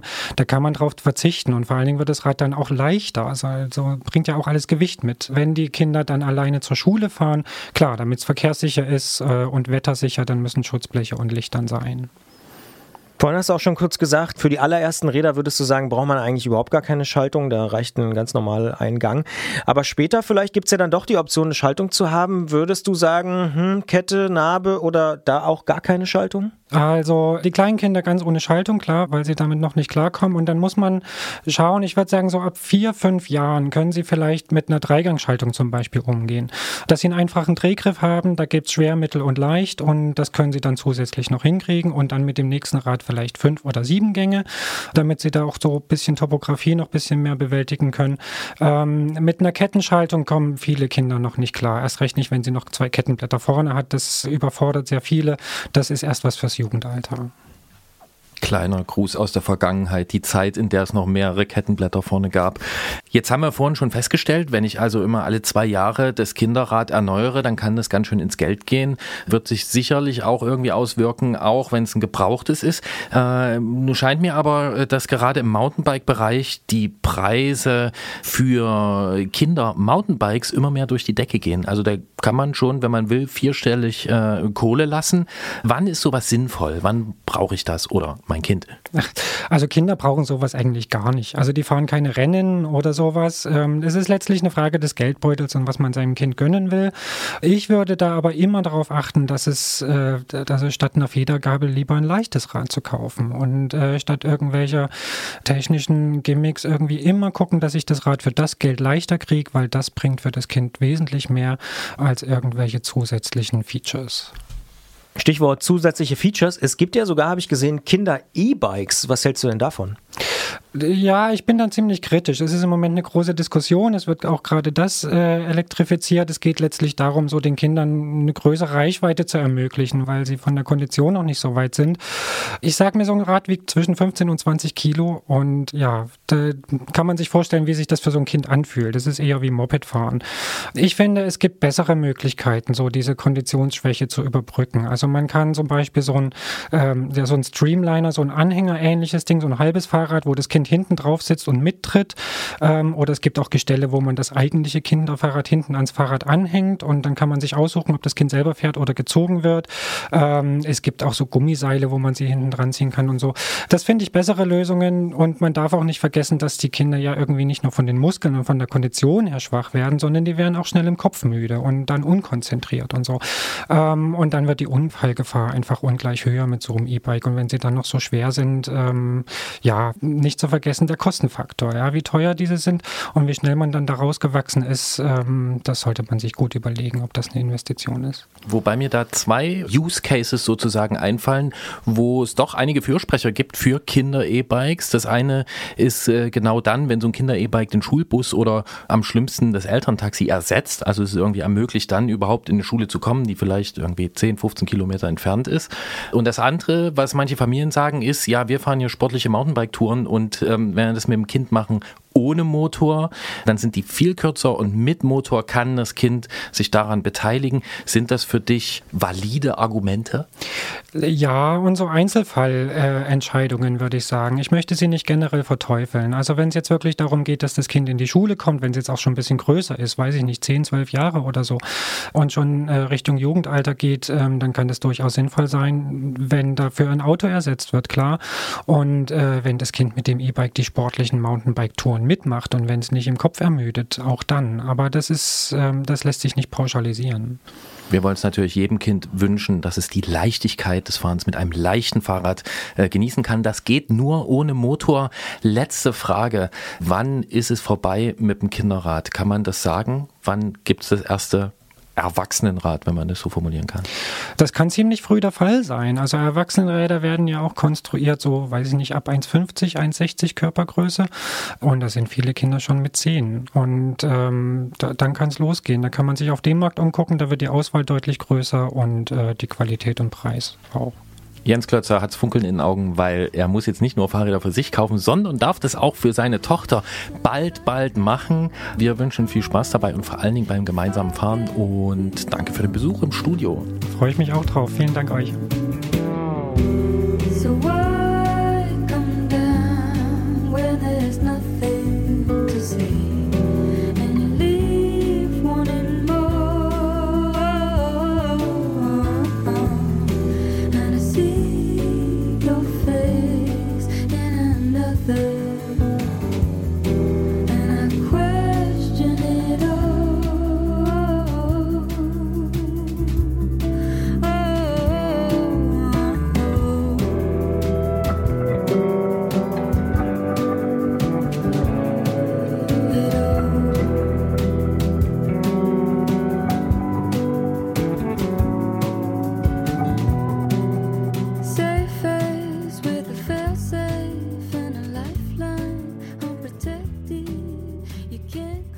Diese krass teuren äh, Kinder-Mountainbikes, ähm, ich finde Das lässt sich nicht los, ne? Ach nee, ich finde das einfach ein interessantes Thema, weil das ist natürlich technisch äh, faszinierend und das funktioniert bestimmt total gut und eigentlich äh, gönne ich das jedem Kind, aber halt ähm, unterstrichen jedem Kind. Ne, ähm, man braucht's nicht und so ein bisschen habe ich da so im Hinterkopf. Ja, ich find's eigentlich gut, aber ähm, der Gedanke, dass dann auch sich schon bei Kindern äh, an so einem äh, Sportgerät, wo sich früher äh, wahrscheinlich ganz viele auf ähm, in Westdeutschland, nennen wir es jetzt mal, die Firma Pucki einigen konnten, Mhm. dass da jetzt quasi die Spaltung schon eher aufgeht. Ne? Also so mit dem gebrauchten Pucki, was man für 80 Euro irgendwo gezogen hat, neben äh, einem Klassenkameraden oder Freundin stehen, die da irgendwie so ein anderthalbtausend Euro Gerät hat. Das kann cool funktionieren. Wenn die cool sind, ist das egal. Aber es ist schon auch so eine, so eine Differenzierung, weiß ich nicht, geht mir gerade so durch den Kopf an der Stelle. Verstehst du, was ich meine? Ja, ja, so Schulhofneid, so zum Beispiel. Also so, ne, der hat die Lacoste-Pullover und also ja, geht natürlich in so eine Richtung. Kann schon, kann schon sein. Ja. Also. Gibt es eigentlich auch Titan-Rennräder, äh, Kinderräder? Ja, klar. Bestimmt. Gibt's, oh, da Ja. ganz tolle Beispiele. Oh. und das ist ein Aspekt, den wir nicht erwähnt haben, aber es gibt ja dann diesen, die, die, dieses Phänomen äh, des Papas, der früher mal ganz viel Rad gefahren ist, jetzt nicht mehr so viel Rad fahren kann, ähm, ähm, weil er sich um äh, seine Kinder, seine Familie kümmert, äh, das alles macht und wo dann Väter in der ähm, Konstruktion oder im, im, im Bau äh, von Kinderrad-Einzelstücken wirklich aufgehen. Explodieren. Und äh, mir fällt ein Beispiel ein, das ist schon 15 Jahre her, äh, ein bestimmtes Titan-Kinderrad aus Dresden, das hielt auch nicht beim Titan an, sondern gab es dann natürlich abgestimmte Eloxalfarben, alles Mögliche äh, da dran. Ein wunderbares Gerät und das möchte ich behaupten wiederum in Geld gar nicht aufzuwiegen. Da war einfach nur ganz, ganz viel Liebe äh, drin. Ähm, natürlich zuallererst zum Kind, aber dann auch so ein bisschen zum Gegenstand. Stichwort Liebe ist eigentlich die perfekte Überleitung, denn Ingo Zamperoni liebt Fahrräder und er liebt vor allen Dingen auch das Rennradfahren und er liebt sein celestfarbenes italienisches Rennrad. Und das äh, hat er mir verraten vor ein paar Wochen schon, als wir mit ihm gesprochen haben, denn wir haben gehört, dass er ein wahnsinniger Fahrradfahrliebhaber ist. Und da haben wir uns gedacht, wir müssen ihn natürlich mal anrufen. Und äh, vor ein paar Wochen hat er Zeit gehabt, in einer seiner Tagesthemenwochen hat er sich die Zeit genommen, hat mit mir darüber geredet. Und ich kann nur so viel sagen, es ist ein großartiges Gespräch geworden. Genau, das müssen wir dazu sagen. Ne? Eben hast du gesagt, mit uns hat er gesprochen. Er hat genau genommen mit dir gesprochen. Ich konnte nicht, aber mir ist auch aufgefallen, ähm, es ist toll, wie äh, Ingo Zamperoni genau diese, diese Begriffe ausspricht. Äh, Bianchi, Celeste und äh, kleine Hausaufgabe für alle, die zuhören. Hört mal zu, wer noch welche Begriffe ausspricht in diesem Gespräch. Ich find's super. Ich habe mich total gefreut, dass ich eine Formulierung wieder gehört habe nach dem Song. Bahamas, I be looking at you from the face down. One Mac 11, even boom with the bass down. Skimming, now let me tell you about my life. Painkillers only put me in the twilight. With pretty pussy and Benjamin is the highlight. Now tell my mama I love her, but this what I like. Lord knows. 20 of them in my Chevy, tell them all to come and get me. Reaping everything I sow. So my karma come in heaven, no preliminary hearings on my record. I'm a motherfucking gangster silence for the record. Uh. Tell the world I know it's too late. Boys and girls, I think I've gone crazy. Trying to side my face all day. Won't you please believe when I say, when you know we've been hurt, been. In der Ausfahrt des Monats, da sprechen wir hier ja beim Antritt über eure besonderen Erlebnisse auf dem Fahrrad und immer mal wieder auch mit bekannteren Menschen über ihre Leidenschaft fürs Fahrradfahren. John Degenkolb zum Beispiel hat hier schon von seinem Sieg bei Paris-Roubaix berichtet, Armin von der Sendung mit der Maus über das Bauen eines Fahrrades oder zuletzt Fiona Kolbinger über ihren Sieg beim Transcontinental Race. Mir persönlich ist bei der Tour de France vor zwei Jahren ein Mann aufgefallen, den ich sonst eher aus den Fernsehnachrichten kenne. Ingo Zamperoni hat nämlich damals als Co-Kommentator eine Etappe begleitet und über seine Begeisterung für das Rennradfahren gesprochen. Wenn man dann ein wenig schaut und liest, dann finden sich dafür ziemlich viele Belege. Er fährt wohl beispielsweise auch häufiger mal mit dem Rennrad ins Büro. Als Tagesthemenmoderator mit drei Schulkindern zu Hause kann ich mir persönlich vorstellen, dass da in Zeiten von Corona wenig Zeit fürs Rennrad bleibt. Aber fragen wir ihn doch einfach am besten selbst. Hallo und schönen guten Tag, Ingo Zamperoni. Hallo, moin aus Hamburg.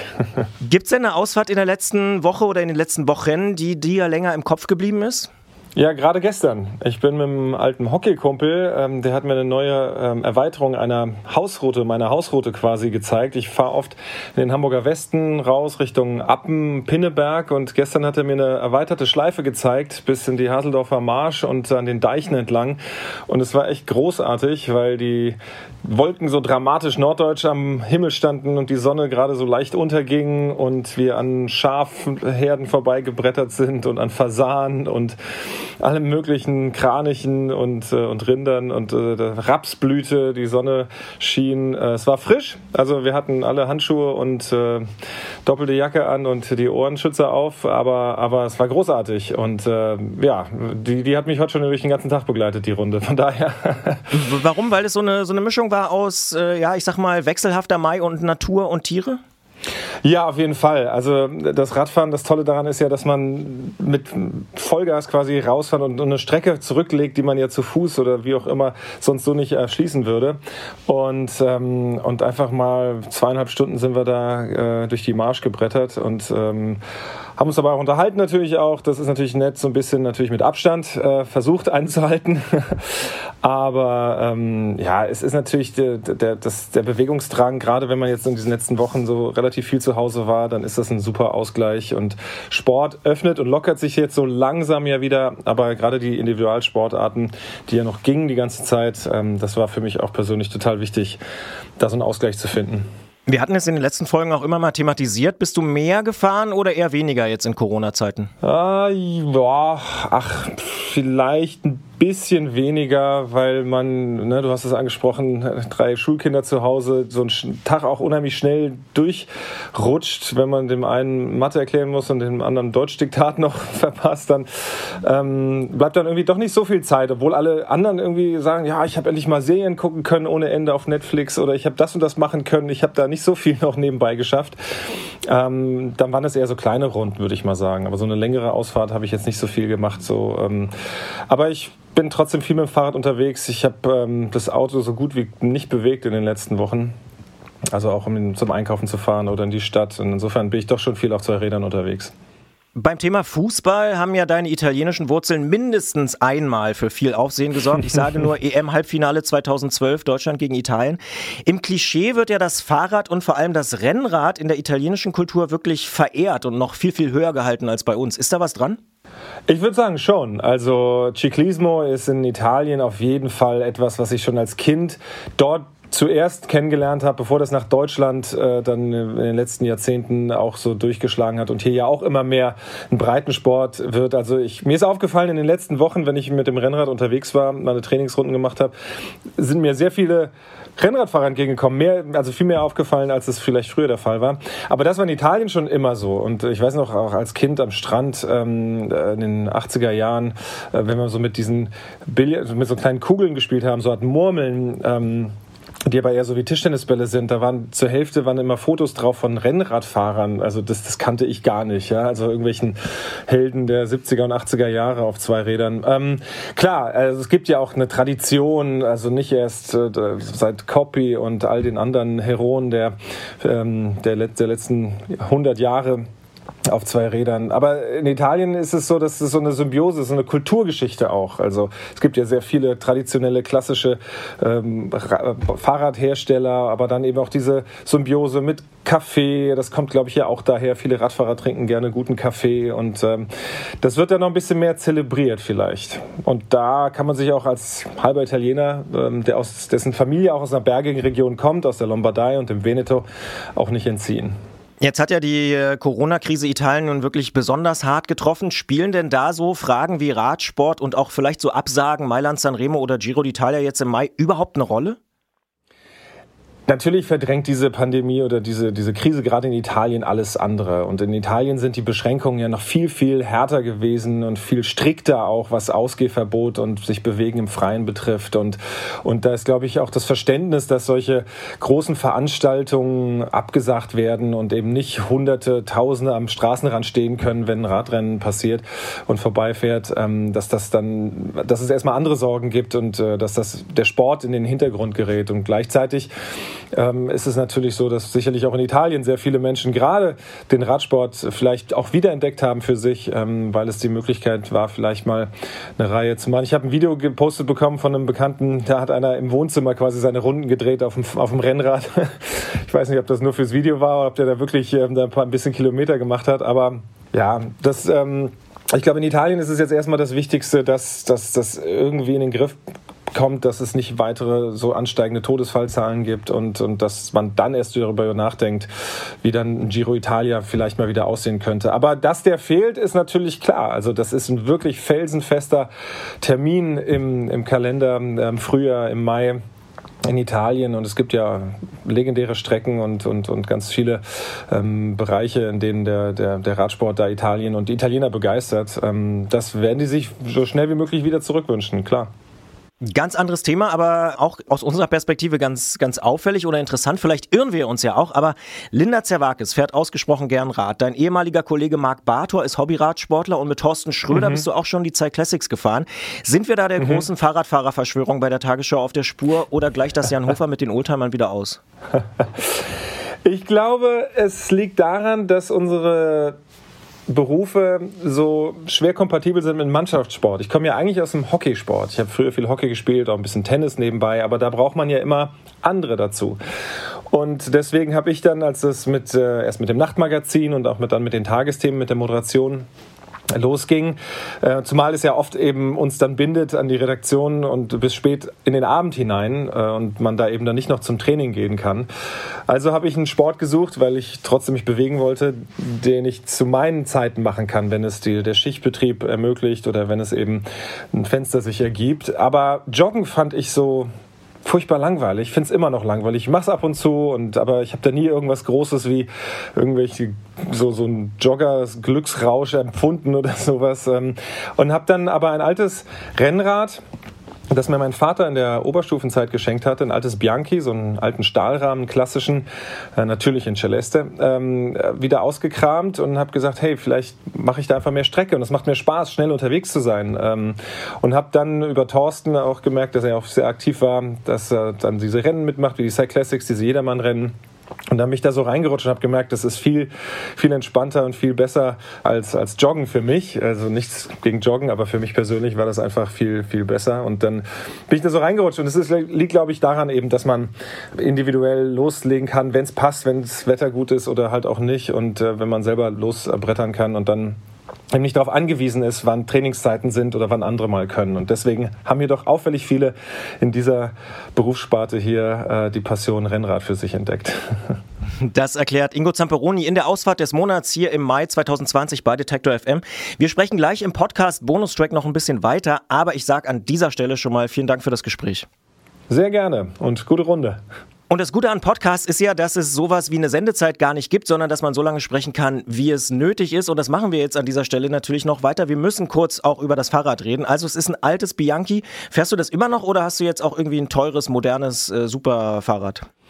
Also ich habe äh, natürlich noch das alte Bianchi. Ähm, da musste ich neulich, äh, von einem Jahr hatte ich so einen kleinen Unfall damit, da musste ich die Gabel erneuern, aber ansonsten ist es alles noch ziemlich original. Da habe ich jetzt einen ähm, alten San Marco Sattel draufgepackt und äh, so ein braunes Lederband und einen braunen Sattel. Also der ist so ein bisschen auf Retro getrimmt und den nutze ich sehr gerne, um zur Arbeit zu fahren. Das steht auch jetzt hier vor dem Bürogebäude und da bin ich auch heute mitgefahren. Und dann habe ich aber gemerkt, dass, naja, so ein Stahlrahmen, der verwindet sich halt doch schon sehr. Ne? Da geht eine Menge Energie auch verloren und so, so schön der auch aussieht, so schlicht und klassisch. Aber mit dem kann ich sogar, glaube ich, irgendwann demnächst qualifiziert er sich für die Strade Bianche in, in ähm, beziehungsweise diese Eroica da auf den Strade Bianche in Italien, in der Toskana. Da muss man, glaube ich, mindestens 30 Jahre alte Räder erst nur fahren. Aber dann habe ich mir irgendwann natürlich wieder ein Bianchi geholt, das ist aber ein ganz klassischer Alurahmen mit einer Carbongabel. Also das ist jetzt nicht irgendwie groß fancy, aber mir passt die Geometrie gut. Ähm, es, äh, ich sitze da gut drauf, es macht Spaß und für das, was ich, ich will ja nicht irgendwelche Rekorde aufstellen oder so, sondern für das, für was ich brauche, nämlich Spaß am Rennradfahren und Touren raus, ist es eigentlich ausreichend. Und ähm, manchmal sind wir in Frankreich, im Urlaub, dann leih ich mir manchmal Räder, probiere dann auch mal so in so Vollcarbon-Räder irgendwie verschiedene Modelle aus von Track oder so. Das macht dann auch Spaß, aber ähm, ja, das sind so meine beiden Haupträder, mit denen ich, mit denen ich mich bewege. Wer häufiger den Antritt hört, der wird wissen, dass ich nicht so gerne daran rumschraube an den Rädern. Das macht mir irgendwie gar nicht so Spaß. Aber Gerolf ist großer ähm, Schrauber-Fan und bastelt auch gern. Wie ist es bei dir? Bastelst du auch selber? Nicht so sehr. Nee, nee, nee. Ich glaube, ich habe da, also wenn nicht irgendwas kaputt ist, dann, ähm, dann lasse ich meistens die Finger davon. Ähm, und und, und äh, also ich meine, ich fand es schon schwierig am Anfang die Sattelstütze, da habe ich mich kaum getraut, die zu verändern, weil man da, das ist so eine Carbonstütze mit irgendwelcher Pasta, hatte ich irgendwann mal gelesen, muss man dann hantieren und seitdem, keine Ahnung, fasse ich die eigentlich nicht an. Die, die passt so, ich bin kaum gewachsen seitdem oder vielleicht eher sogar geschrumpft. Insofern Toi, toi, toi gibt es ja nicht so viel ähm, zu verändern, aber ähm, ich bin leidenschaftlicher, ich gucke gerne, also ich könnte, es gibt ja Männer oder Frauen, die jeden den ganzen Tag im Baumarkt verbringen könnten. Ich könnte stundenlang in Radläden verbringen und einfach mir Modelle angucken und, und mir das anschauen und, und die verschiedenen Neuigkeiten noch angucken, aber ja, also klar, ein bisschen reinigen und, und die Kette vielleicht irgendwie neu ähm, nachziehen, so, so, so Kleinigkeiten mache ich vielleicht, aber ist nicht so, dass mein, mein perfekter Samstagnachmittag irgendwie ähm, am, am Radständer wäre. Ähm, jetzt hast du ja auch ein bisschen oder eine ganze Weile ja in den USA gelebt, in Washington als Korrespondent. Ich persönlich war da ziemlich überrascht vor ein paar Jahren, als ich mal da war, wie gut die Leute doch auf Fahrradfahrer reagieren. Wie hast du denn die Fahrradinfrastruktur dort wahrgenommen? Einerseits ja, die reagieren gut, andererseits nein, äh, denn für viele ist das Fahrrad als so wie bei uns als Gebrauchsgegenstand ähm, noch nicht so verbreitet. Also ich habe mir war aufgefallen, als ich dann nach Washington gezogen bin, 2014, dass es in Washington ziemlich gute Radwege plötzlich gibt und, und viele, also richtig abgegrenzte auch ähm, und nicht einfach nur auf den Asphalt gepinselt, sondern richtig Unterschieden zum Gehweg und zur Straße. Also da, da tut sich eine Menge, auch Leihradsysteme, wie sie bei uns ähm, überall in den Großstädten zu sehen gibt es da mittlerweile auch. Und, aber halt das Fahrrad so als Commutergerät, um, um zur Arbeit zu kommen, das ist noch nicht so verbreitet, weil viele Menschen halt sehr weit auch draußen in Suburbs leben. Und deswegen bin ich da sehr defensiv gefahren. Also immer bei, bei, bei Kreuzungen geguckt, dass, dass also ob der mich auch gesehen hat, dass wenn einer rechts abbiegt, dass ich eher einmal zu viel bremse als einmal zu wenig. Also da habe ich den meisten Fahrern, glaube ich, Autofahrern nicht so sehr zugetraut, dass sie damit rechnen, dass im toten Winkel ein Fahrradfahrer sein könnte. Ähm, ich, mir ist aber aufgefallen, wie viele Rennradfahrer es gibt. Ich glaube, da hat natürlich äh, der ganze diese ganzen Jahre von Lance Armstrong und der Tour de France und den Siegen hat natürlich für so einen Push gesorgt, so wie bei uns ja auch die ganze Jan-Ulrich-Ära. Und der ist auch nicht gebrochen durch das, was danach rausgekommen ist und Dopingskandale. Und es, es gibt eine Menge Rennradfahrer in den USA. Ich habe da auch eine Menge getroffen, als ich da unterwegs war. Es gibt ja auch endlose Landstraßen, auf denen man langfahren kann. Ähm, aber was mir aufgefallen ist, da ist Rennradfahren oder Radsport so richtig so, also das unheimlich teure Rahmen sind da am Start, weil das wie so eine Art Sport gesehen wird und, und das Fahrrad ist ein Sportgerät und weniger eben ein Alltagsgegenstand, mit dem man zur Arbeit fährt oder zum, zum Treffen. Das ist eher was, ich sag mal, pauschal jetzt für, für Kinder oder für Senioren. Äh, also im Alltag, ähm, ja, ist das noch nicht so. Und Washington, muss man dazu sagen, hat so viele Schlaglöcher. Also wenn man da nicht irgendwie gute Federgabel vorne hat, dann, ähm, dann, dann geht es ganz schön in die Gelenke. Jetzt haben wir ein bisschen über die USA schon gesprochen, über Italien natürlich auch. Gibt es irgendwas, was dich in Hamburg oder in Deutschland wirklich nervt, wo du sagst, Mensch, als Fahrradfahrer, das muss doch irgendwie mal besser werden? Ja, gerade in Großstädten äh, sind viele so stolz auf die Radwege und auch hier in Hamburg, ah, wie viele Radwegkilometer wir haben. Ja, das stimmt schon, da ist eine Menge angegeben, aber viele sind in einem Zustand, wo ich dann doch lieber auf der Straße fahre, weil irgendwie ständig Wurzeln das Hochbrechen oder es dann doch nur ein Strich auf dem Gehweg gezogen ist und links die Fahrradfahrer, rechts die Fußgänger und da ist aber wenig Platz für beide Seiten. Also ich glaube, wenn man sich in, in Kopenhagen anguckt, äh, wie, wie Radfahrer da wirklich so Highways haben und Straßen, auf denen sie fahren können, das wäre sehr wünschenswert, einfach damit fair. Ich glaube, der Anreiz, dass Leute sagen, hey, ich muss äh, statt des Autos aufs Rad steigen oder ich möchte das lieber, äh, da muss es, glaube ich, noch mehr Anreize geben. Weshalb ich zum Beispiel auch diesen E-Bike-Boom ziemlich positiv bewerte. Also ich finde es klasse, dass Leute, die sonst, äh, sehe ich auch sogar bei meinen Eltern, die sonst bestimmte Strecken ab einer gewissen Kilometerdistanz nicht mit dem Rad bewältigt hätten, fangen plötzlich an mit dem Fahrrad zu fahren. Ähm, und das, ähm, das finde ich großartig. Ähm, da müssen wir, glaube ich, hin. Wir müssen den Verkehr, den Autoverkehr reduzieren. Das reicht auch nicht, die durch E-Autos auszutauschen. Dann haben wir trotzdem Blechlawinen. Und, und da müsste man vielleicht noch ein bisschen mutiger voranschreiten. Zum Beispiel, indem man Spuren wegnimmt oder was? Ja, zum Beispiel, indem man dezidiert eine, vielleicht eine Spur wegnimmt und die eben Fahrradfahrern zur Verfügung steht. Ich verstehe, dass das nicht überall gehen kann und dass es auch äh, für Lieferverkehr bestimmte ähm, notwendige Strecken braucht und alles Mögliche. Aber ja, wir sehen ja jetzt auch in der Corona-Pandemie, was plötzlich möglich ist, wenn man es will, beziehungsweise das Gefühl hat, es geht nicht anders. Ähm, und äh, vielleicht kann man so ein bisschen von diesem Geist sich auch, äh, wenn es irgendwie ähm, danach, äh, was das Fahrradfahren betrifft, äh, aufnehmen. Kommen wir vielleicht noch mal ein bisschen zurück auf das Thema bekanntere Menschen, die gern Fahrrad fahren. Äh, ist mir übrigens tatsächlich noch mal aufgefallen, dass auch viele Musikerinnen und Musiker äh, gerne Fahrrad fahren, so aus Orchestern und so. Vielleicht hat das auch was hm. damit zu tun, dass die abends ja dann eben auftreten müssen, dann können die das tagsüber irgendwie so besser kombinieren. Ja, es lässt sich einfach besser mit dem Alltag verbinden. Ist denn diese Montur mit Helm und Brille vielleicht auch so ein bisschen ein Grund für das Radfahren? Also Stichwort erkannt werden. Ich könnte mir vorstellen, dass Ingo Zamperoni schon mal erkannt wird auf dem Fahrrad, oder? Ah, ich habe da so einen ziemlich knallgelben Helm, äh, so, so einen neongelben, den man von weit sieht. Den erkennt man gut. Allerdings, äh, selbst Kollegen, wenn ich dann ranrolle ans, ans Bürogebäude und so, erkennen mich erst im letzten Augenblick. Wie so eine Art Tarnkappe. Meistens habe ich dann auch eine Brille an oder Sonnenbrille auf. Ja, da wird man nicht mehr so, so doll erkannt. Wobei man in Hamburg auch sowieso insgesamt, auch wenn ich, ich fahre viel auch S-Bahn oder Busse, also die sind da ein bisschen zurückhaltender. Ich glaube, im Rheinland wäre das, glaube ich, eine andere Nummer. Da, da sind die Leute ein bisschen bisschen offener und gehen da schnell auf einen zu. Ähm, insofern, aber ich fahre nicht Fahrrad, äh, um eine gewisse Distanz äh, zwischen mir und den Mitmenschen hinzulegen, auch wenn Distanz halten derzeit das Gebot der Stunde ist. Gibt es für dich für dieses Jahr noch irgendwie ein Ziel in Sachen Fahrrad? Ah, gute Frage. Also natürlich ist ein fester Fixpunkt bei mir im Kalender sind die Cyclassics. Es waren bis in den letzten Jahren auch äh, das Jedermannrennen Eschborn-Frankfurt am 1. Mai. Das ist leider ausgefallen. Da hat der HR das ja virtuell quasi veranstaltet. Da bin ich ein bisschen mitgefahren.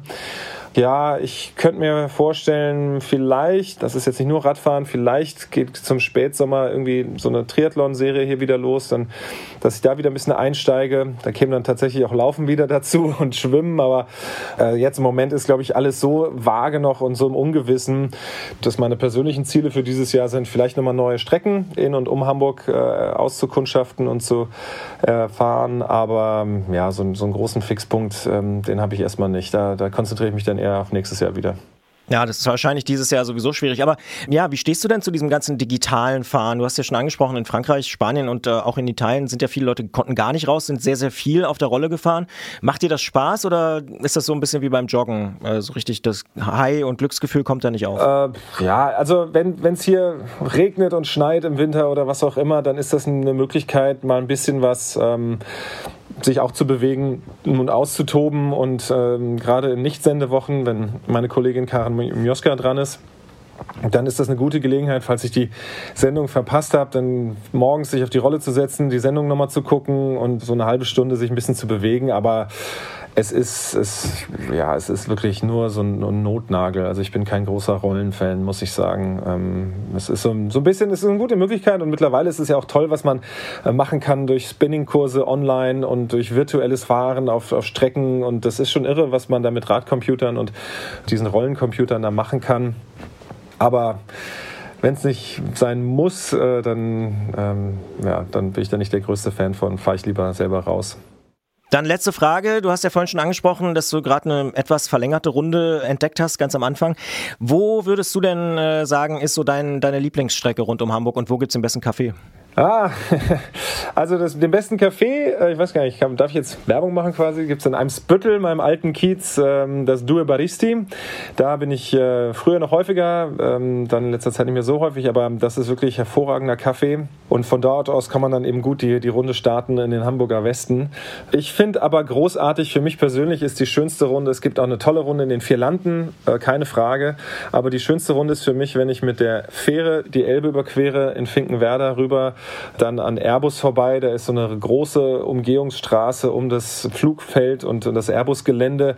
Äh, die ist vor ein paar Jahren eben auch neu gemacht worden. Da kommt man so dermaßen ins Rollen, das ist echt irre. Und dann durchs alte Land ähm, bis nach Buxtehude, an den jetzt gerade im Frühling an den blühenden Apfelbäumen vorbei. Ähm, das ist so großartig. Das ist natürlich, manchmal fehlt so ein bisschen, ich sag mal im Taunus beispielsweise, ich komme ja aus Wiesbaden, hat man so ein bisschen mehr Anreize, ne? mal so ein bisschen leichte Berge und, und, und Hügel zumindest, aber ähm, dafür kann man so dermaßen toll in so einen Rausch geraten, wenn man da äh, zwischen Apfelbäumen am Deich lang brettert. Das, das ist die schönste Strecke für mich hier in Hamburg. Ja, man hört das Glücksgefühl auf jeden Fall raus. ja, ach, es ist wirklich, ähm, ich finde Radfahren ist äh, nicht nur die schönste und beste, sondern auch die Tollste. So, jetzt kann ich noch, noch mehr Superlative reinpacken, aber ich glaube, jeder, der diesen, diesen Podcast hört, der wird mir zustimmen, ähm, die beste Art, äh, sich fortzubewegen. Und ähm, ja, ich hoffe, dass das immer mehr Menschen auch so sehen. Das sagt Ingo Zamperoni in der Ausfahrt des Monats. Ich sage vielen Dank für die Zeit und wünsche weiterhin schöne Ausfahrten äh, rund um Hamburg und natürlich auch äh, vielleicht dann mal wieder im Taunus oder in Italien oder auch natürlich in Frankreich. Dankeschön für das Gespräch. Sehr gerne. Gute Fahrt.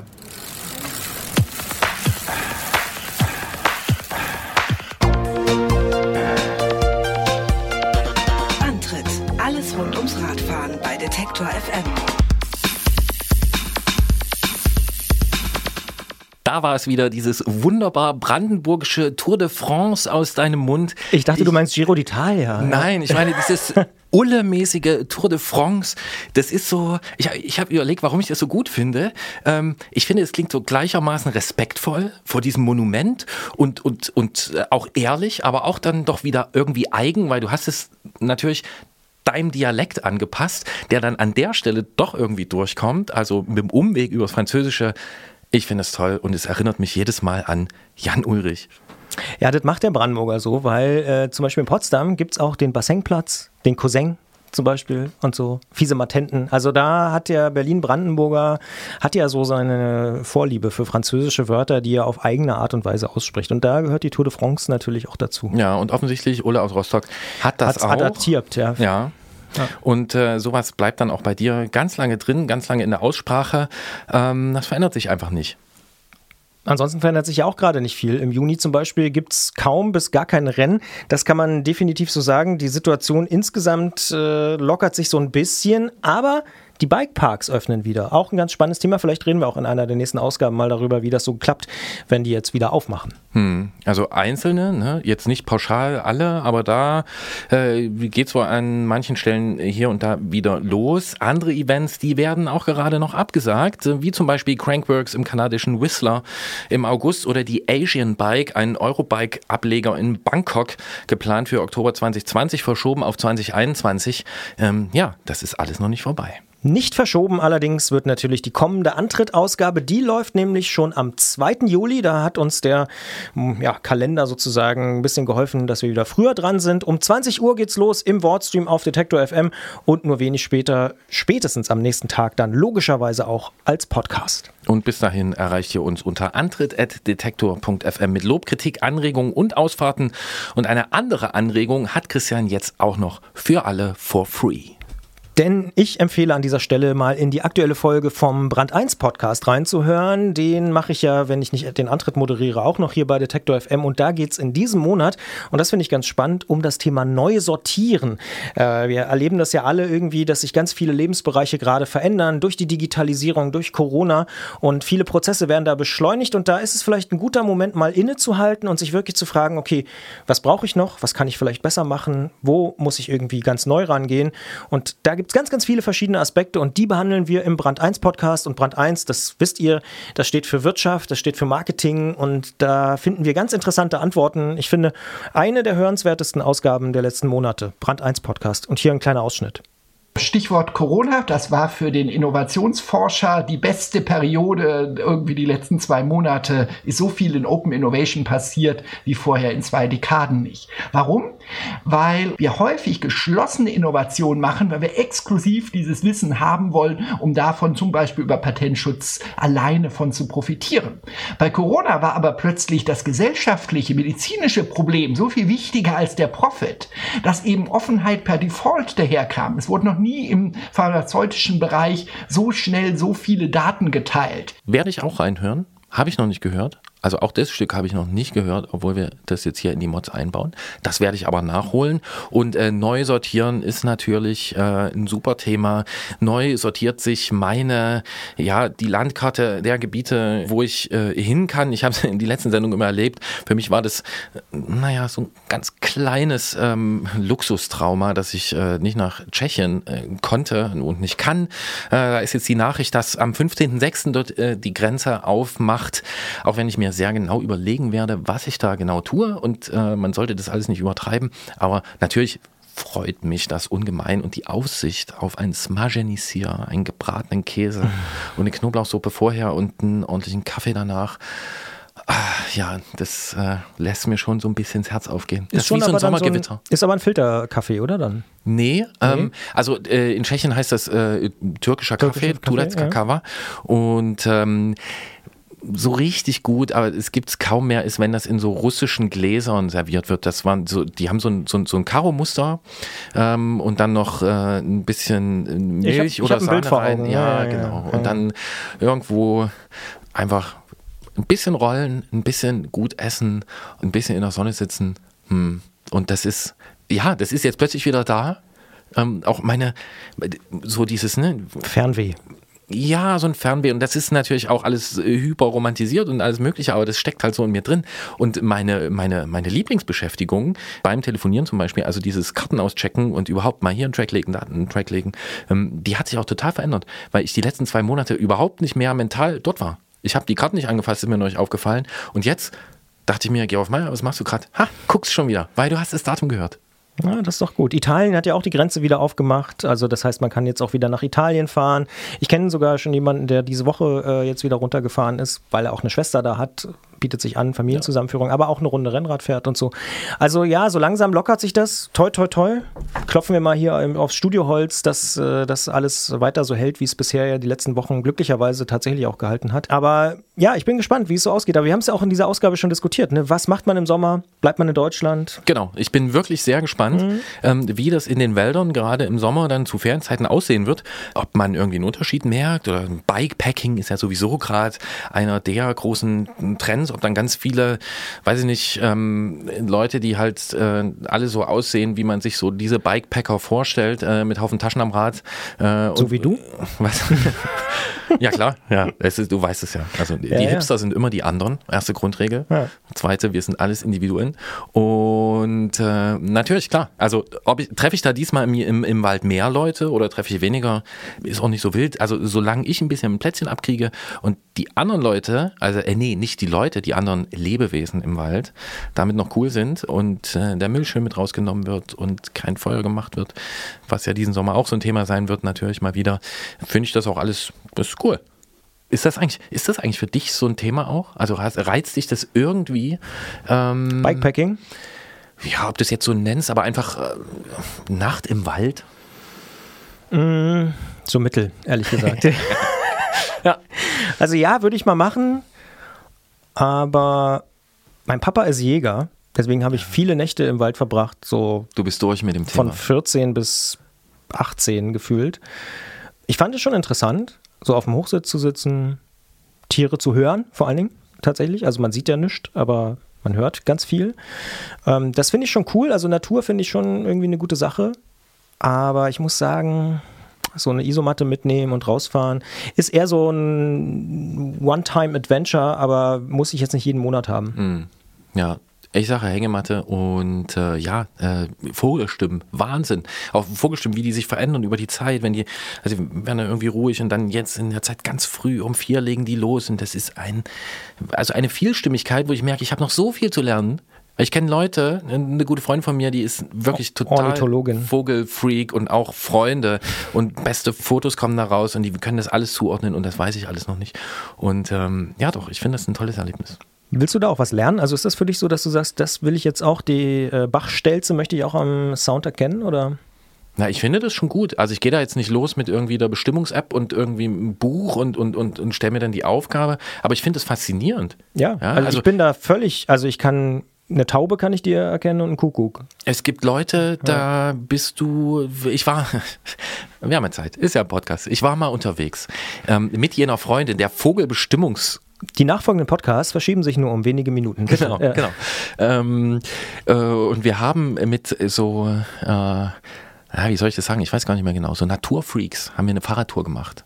Ähm, weil die äh, Vögel unter Aber keine anderem, Nacktradler, um da. Äh, Nee, das nicht. Äh, aber die konnten, also die waren auf jeden Fall ganz groß in der Vogelbestimmung. Ich denke, es ging auch um Pflanzen. Es war eine Fahrradtour. Wir waren langsamer als jeder lässige Spaziergang, weil das Wahnsinn ist, was die sehen und was die rausfinden. Und, und an irgendeinem Feldrand, wo du denkst, das ist ja auch irgendwie Agrarbrache oder nee, Agrar, wie sagt man, Wüste. Ähm, ja, finde ich faszinierend. Und wenn man das dann erstmal alles weiß und sich die kleinen, ne, Ja. Freunde oder die kleinen Wesen da anschaut und, und das Auge dafür schärft, doch, das finde ich schon richtig gut. Das habe ich tatsächlich gelernt wiederum äh, bei meinem Papa, der alte Jäger. Wie viele kleine Hasen, Rebhühner, Kaninchen Rap-Hühner. ähm, habe ich äh, also überhaupt erst kennengelernt und sehe ich auch heute noch tatsächlich, wenn ich irgendwie mit dem Auto unterwegs bin, wenn ich mit dem Fahrrad unterwegs bin und so. Ja. Zwei Fragen. Mhm. Ist das Jagen, ist das wie Angeln? Also insofern, dass du irgendwie ganz lange da sitzt und dann drauf wartest, nicht bis er anbeißt, aber bis da irgendjemand. Also ich würde, also es gibt, es gibt natürlich wie immer unterschiedliche Arten, aber äh, die allermeisten würde ich tatsächlich sagen, so weit würde ich gehen, sitzen irgendwie zehnmal draußen und es passiert gar nichts und einmal schießen sie irgendwie den Überläufer Keiler, weil der irgendwie auf der Abschussliste steht oder so. Aber es ist nicht so, dass man jedes Mal rausgeht und man ballert irgendwie da wild in der Gegend rum, sondern ich kann es nur von meinem Vater äh, sagen, der war da draußen, um die Natur zu sehen und um auch so ein bisschen so diesen Hege-Gedanken zu haben und so. Aber äh, es ist eher wie Angeln, glaube ich, genau. So draußen sein, gucken. Ja. Und zweite Frage, wie viele Diskussionen hast du mit ihm geführt oder musstest du wegen seines Hobbys oder seiner mm, Leidenschaft führen, ähm, dieser Gedanke, Natur zu erleben, zu pflegen, ist ja in dem Sinne, ne, zusammen mit, ich schieße da jemanden ab, Klammer auf, dasselbe, was im Schlachthof passiert und was viele Menschen Mhm. konsumieren, aber äh, du weißt, worauf ich hinaus will? Ich war, ja, ich muss sagen, ich hatte da gar nicht so eine große Opposition, sondern ich habe relativ schnell verstanden, dass das eigentlich eine der biologischsten Arten ist, ähm, Tier oder Fleisch zu essen, nämlich tatsächlich selber auch dafür verantwortlich zu sein und sich zu überlegen, ist es sinnvoll, jetzt noch das dritte Schwein zu schießen, wenn mein Kühlschrank schon voll ist und so. Also äh, tatsächlich auch sich zu überlegen, wie viel brauche ich selber, was verbrauche ich und so. Und auch, was muss geschossen werden, muss überhaupt geschossen werden, welche Tiere werden geschossen. Ich muss zugeben, das äh, ist mir relativ schnell klar geworden. Aber ich habe interessanterweise oft Diskussionen darüber geführt mit Das, anderen. das meinte ich. Das- ne? Also, welche, ja, okay. Genau, ich musste sozusagen oft äh, das verteidigen, obwohl ich selber jetzt gar kein Jäger bin oder so. Aber ich verstehe durchaus den biologischen Aspekt dabei. Den, den gibt es nämlich auch. Und natürlich gibt es aber auch, und das meine ich ja, es gibt auch die Jäger, die einfach rausfahren, äh, Kühlschrankjäger äh, nennt man die auch gerne, einfach alles abballern. Also natürlich nicht alles, aber rausfahren, schießen, verkaufen und irgendwie versuchen damit Geld zu machen. Ähm, und das nicht so sehr auf so einen naturökologischen Gedanken abgesehen haben, sondern tatsächlich eher auf das Schießen. Ja. Und konntest du auch ein paar der Argumente verstehen, die die Leute gebracht haben, die dich da kritisch gefragt haben? Oder war es eher schon so, dass du gesagt hast, nee, ich stehe da eigentlich auf der Seite von meinem Vater und ähm, das ist so okay? Naja, es ist echt eine schwierige Debatte. Deswegen frage ich. Weil, ja, ja. Also ich kann ein paar Argumente schon verstehen, aber je länger ich darüber nachgedacht habe und je häufiger ich auch darüber gesprochen habe, umso mehr muss ich sagen, verstehe ich den Ansatz zu sagen, wenn du Fleisch isst, dann ist das eigentlich die beste Art, dieses Fleisch zu erlegen. Und klar kannst du sagen, ich esse gar kein Fleisch, aber selbst dann muss man sagen, schau dir die Zahl der Wildschweine in Deutschland an, schau dir die Zahl der Waschbären an. Wenn in dem aktuellen Ökosystem, in dem wir Menschen nun mal ja eine große Rolle spielen, kein, keine Koordinierung stattfindet, dann ist es echt schwierig. Also dann wird es nicht funktionieren. Also es braucht den Jäger, glaube ich tatsächlich. Es gibt natürlich einige, die sagen, nee, wenn wir das alles sich selbst überlassen, aber wir sind ja nun mal da. Die Stadt ist ja da zum Beispiel. Also wir können uns ja nicht wieder rausnehmen aus dem System. Selbst wenn der Wolf zurückkommt, der Wolf wird nicht in der Innenstadt sein. Also das heißt, es braucht den Jäger irgendwie als Korrektiv. Das nächste super Yeah. Buzzword-Thema noch äh, eingeflochten. Ja. Ich bin da, wie, mir geht's wie am Anfang von Corona, ich bin da relativ also ich würde mir gerne erstmal ein paar Sachen anhören, aber ich finde es einen interessanten Punkt. Mir fällt da nur ein, dass die, das Wild, ja auch Wildschweine auch gefüttert werden und so. Aber das ist äh, vielleicht mal was für später, weil was mir auch noch eingefallen ist, als ich mich daran erinnert habe, dass es hier ein Fahrradpodcast ist, es gab vor gar Stimmt, nicht... wir sind in einem Fahrradpodcast, ja. Vor gar nicht langer Zeit gab es ähm, ein Fatbike, von einer großen äh, US-amerikanischen Marke, das äh, direkt dafür gemacht war, dass ähm, Jäger damit rausfahren können. Also Hm. da war, äh, Hm. wenn ich mich nicht irre, sowas wie eine Flintenhalterung dabei. Ich frage mich gerade, was daraus geworden ist. Ich habe das so, vielleicht waren es vor drei, vier, fünf Jahren. Äh, ich habe es lange nicht mehr mitbekommen. Nochmal ein Aufruf. Gibt es hier eigentlich Jäger, die mit, mit dem Rad, Fahrrad, die mit dem Rad zum Jagen fahren? Meldet euch doch mal. Das wäre eine Ausfahrt des Monats. Das wäre eine Ausfahrt des Monats. Ja.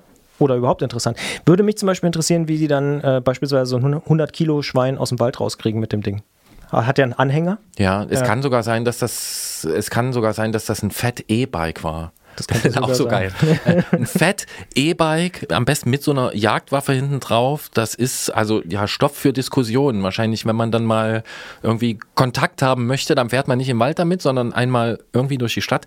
Äh, Da sollte sich das eine oder andere Gespräch ergeben. Wobei, nee, ich will eigentlich auch niemanden mit, mit einer Waffe auf dem Rad in der Stadt sehen. Nee, das auch nicht. Aber wir rufen natürlich auch alle Veganerinnen und Veganer auf, die eine schöne Fahrradgeschichte zu erzählen haben. Absolut. Ja.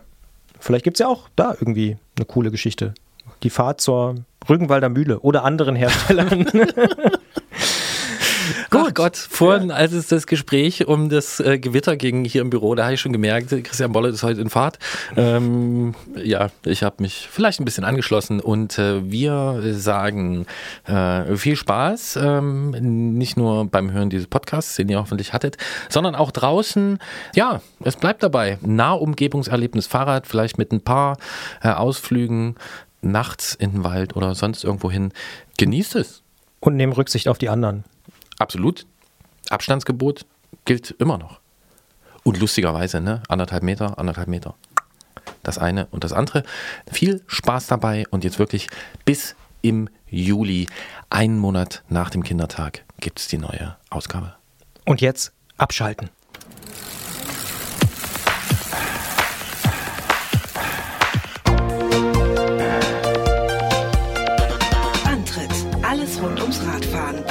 Spectra FM.